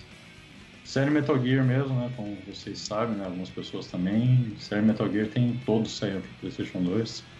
Cada versão né, saiu também. Ricardo também tem, até mais do que eu. Mas é mais ou menos isso daí. De PlayStation 2 é. Até mesmo que não é tão fácil né, você encontrar o jogo original por aqui. Mas isso tem que estar importando. É isso aí. E você, Ricardo? Tem é, no máximo uns 25, 28 títulos. É que eu tinha bastante, Mas eram jogos assim que eu joguei uma vez e parei. Então eu peguei, resolvi vender pra fazer dinheiro mesmo. Então hoje a minha coleção ela é mais. tá enxugada mesmo. Mas eu tenho a intenção de comprar mais coisa. Principalmente é aqueles jogos underground mesmo. Mostrei alguns aqui. Mas eu gostaria de ter muito jogo de navinha. Coisa que só saiu no Japão também. Eu tenho uma queda para os jogos de navinha também. O problema é o preço. Acho que é muita coisa boa. Tem, tem. O problema é o preço. Bom, cara, de Play 2 atualmente eu tô com 269 jogos. Mas assim, tem, tem muito jogo shovelware na lista, sem dúvida. A maior parte da lista é shovelware. King, né? King. McDonald's, CMD. Se for pegar jogos assim que vale a pena mesmo, deve ter uns 100 títulos. 100 títulos são significativos. Mas assim, é que, pô, é, é muito fácil pegar jogo de Play 2, né? Porque a oferta de jogo de Play 2 é muito. E tem muito Isso jogo de Play fora. 2. E- então, tem muito jogo de Play 2 que você consegue lá fora a migalha, cara. Você compra jogo a um dólar, é, é- é coisa normal. E tem muito jogo que não é ruim comprando a um dólar. Então é uma, é- é é uma coleção muito fácil de você deixar robusta, né? Inclusive o Socom você compra no Brasil algumas versões Sim, sim. por 20 reais, 10 reais. Exato. Isso que eu ia falar, o Socom, o Siphon Filter, tem vários Siphon jogos aí Filter. também, por 20 reais você, você consegue achar. Exatamente, uma pesquisa Mas rápida isso é que você faz porque em lojas. é, assim. é, uma, é uma queima de estoque, né? É, O estoque já está lá congelado nas, nas lojas né, de grande varejo, então ainda é preço de, de banana mesmo. É isso aí. E o Betinho? gente- Betinho, Betinho tem quantos jogos? Acho que não Acho que o Betinho coleciona Play, né? Não? Não, não. Eu devo, devo ter um, um meia dúzia, dez jogos de Play 2 aí só. Só os mais significativos pra você. É. É, os, que- os que eu coleciono aqui também são os mais. É, os que, pra mim, né, fizeram história e importância. O Edson É, então, já, eu- já coleciona qualquer coisa que tá, tá ali, né? Que é na rede é É. Eu tinha esse critério antes também, de pegar ou o jogo que, por alguma razão, fez parte da minha história, no caso o PlayStation 2, não dá nem pra dizer isso, né? Porque eu já entrei tarde nele, então não dá pra dizer que fez parte da minha história, né? É uma história que tá sendo criada ainda, na verdade. Mas a partir do, do, do momento que eu comecei o projeto do VGDB, aí eu comecei a expandir e qualquer jogo que eu não tivesse já me interessaria. Por isso que a, a coleção deu essa, essa engordada aí nas palavras do, do, do Bettini, né? Então. Na Eleven mesmo você deve ter o Eleven, né? Até o o Eleven 20. Putz, eu, eu tenho, eu tenho mais o In-Eleven no PlayStation 1, cara. No PlayStation 1 eu tenho muito In-Eleven. É que no Japão saiu muitas versões, muitas. PlayStation 2 também saiu, mas no PlayStation 2 eu tenho menos. Eu lembro até de uma do Zico, até que eu ganhei de um amigo nosso de Campo Grande. Não, na verdade eu que, eu que tava lá, né? Eu que. Eu Isso, que do Caio. Intermediou, cara. fez a intermediação aí. Foi. Mas é isso aí. Vamos, vamos passar agora aqui para a pergunta do Shaolin, pra gente encerrar. Shaolin queria saber quais trilhas sonoras mais marcaram vocês no, no PlayStation 2. Vamos começar aí com, com o Ricardo. Conta pra gente aí, Ricardo. Resident Evil 2 marcou muito aquilo ali. Um outro também que me marcou bastante foi a abertura do Solid 2. Aquela música, quando você escuta, cara, aquilo ali arrepia. Olha, até eu que não sou fã da série, eu acho legal aquela abertura lá. E, e não só a música, né? A toda a cinematografia que foi feita Não, ali. assim, mas a, mas a, Bem Kojima, né? É, mas a, mas a abertura dele é. A música dele é Tanto, que o, tanto que o compositor, né? Se não me engano, acho que é o Hans Zimmer, que Uhum. faz aí músicas pra tudo quanto é filme. Deve ser ganhador de Oscar, Hans Zimmer. Hans Zimmer é ganhador de Oscar. Mas nesse caso, assim, a- essa música é do próprio Metal Gear, não foi feita por ele. Se chama Metal Gear Theme. Sim, sim, essa sim. Essa é, é a dele. A última que eu vou falar agora é justamente a do. Duas, na verdade. Retype Final, como eu falei antes, a trilha sonora dele é espetacular. Ela é, ela, pra mim, ela dá muito aquele sentimento de solidão. Você tá sozinho no espaço. É você e o mundo só. E acabou. E o outro é o, é o Golden Axe, daquela coletânea que eu falei. Que a trilha, eu já gostava da música dele, não gostava do jogo de arcade. Nunca consegui gostar do arcade, gostava da trilha sonora. Mas a trilha sonora dessa versão do Play 2 era, era madrugada, cara. Extrapolou tudo. Isso aí. E você, Patrick? Qual que é a sua lista aí? Dos, trilhas com sonoras que mais te marcaram? Com certeza, também concordo com o Ricardo, né? A trilha sonora do Silent Hill 2, a trilha do, da abertura do Silent Hill 3, aquela música, né? Muito bem, muito bem cantada. A própria música também da introdução do Metal Gear 3 também é cantada, né? As músicas da batalha contra o chefe do Metal Gear 3 são sensacionais.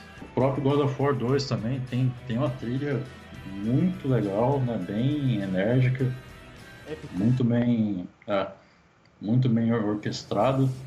Só que eu acho que o que mais pesa, assim, que eu achei melhor de todos foi da série Kingdom Hearts. Da série Kingdom Hearts, a música te leva ali para um. É, só quem, quem jogou sabe. Realmente é algo que, que marca, marca bastante. Você, Depois Betinho? o Shaolin eu- tem que mandar pra gente, né, qual a lista dele. É, não, o Shaolin é malandrão. Ele fica, ele fica só reclamando das nossas listas, mas ele não manda as, as dele, entendeu? Eu já cobrei ele, mas ele não manda. e você, Betinho, tem alguma, alguma trilha sonora que te marcou no Play 2? Cara, Kingdom Hearts é, é foda. Kingdom Hearts e Shadow of the Colossus, mas Kingdom Hearts é sem sombra de dúvida, cara. É de arrepiar mesmo. É que eu falei a- a- anteriormente, dá pra ligar o videogame e ficar assistindo sem, sem jogar, sem nada, que e já satisfaz já. É, eu, pra ser sincero, não teve nenhuma trilha assim que que causou esse impacto no, no- no Play 2. É, se eu falar que a trilha sonora do SingStar vai ser sacanagem, igual o amigo Mikael falou lá no, no chat, que é a melhor trilha sonora do Guitar Hero 2, né? Mas. Mas é, vamos, vamos. Pra dizer que eu não, joguei- eu não falei nenhuma, vamos colocar do SingStar aí, que é jogo de, é, jogo de karaokê, né? Tem um monte de música, música de banda famosa e tal. É, Ah, coloca É maneiro. do, do É maneiro. vocês- Coloca do Onimusha, fica melhor. Cara, não é, mas é o que eu tô falando, não teve uma trilha que me marcou, cara. Marcou, Não- marcou. Pra falar a verdade, as trilhas que mais me marcaram são das eras 8 e 16 bit. Já na 32 já não teve nenhuma trilha assim que, que eu paro e, e sinto saudade. Não, então, eu sei que tem muita coisa boa, mas sabe como é um negócio que não, não é viveu. marcante? É, tal- talvez por isso, né? Foi, foi uma época que eu meio que tive um hiato, né? Eu acabei parando no 3DO e fui pegar a PlayStation, Nintendo 64 um tempo depois, né? Então talvez seja essa a razão, né? De 16 e 8 bits terem me marcado mais. É, Mas é isso, Tem muito então. jogo, né, cara? Tem muito jogo assim que se a gente for ficar falando de, de cada um, né? Ah, sem dúvida. É muito jogo. Tem muita, muita coisa. A gente vai pegando o que marcou pra gente, né? O que, que marcou pra gente na nossa opinião, né? Não que seja o que realmente é, o que é melhor, o que não é. Tá na opinião de cada um, né?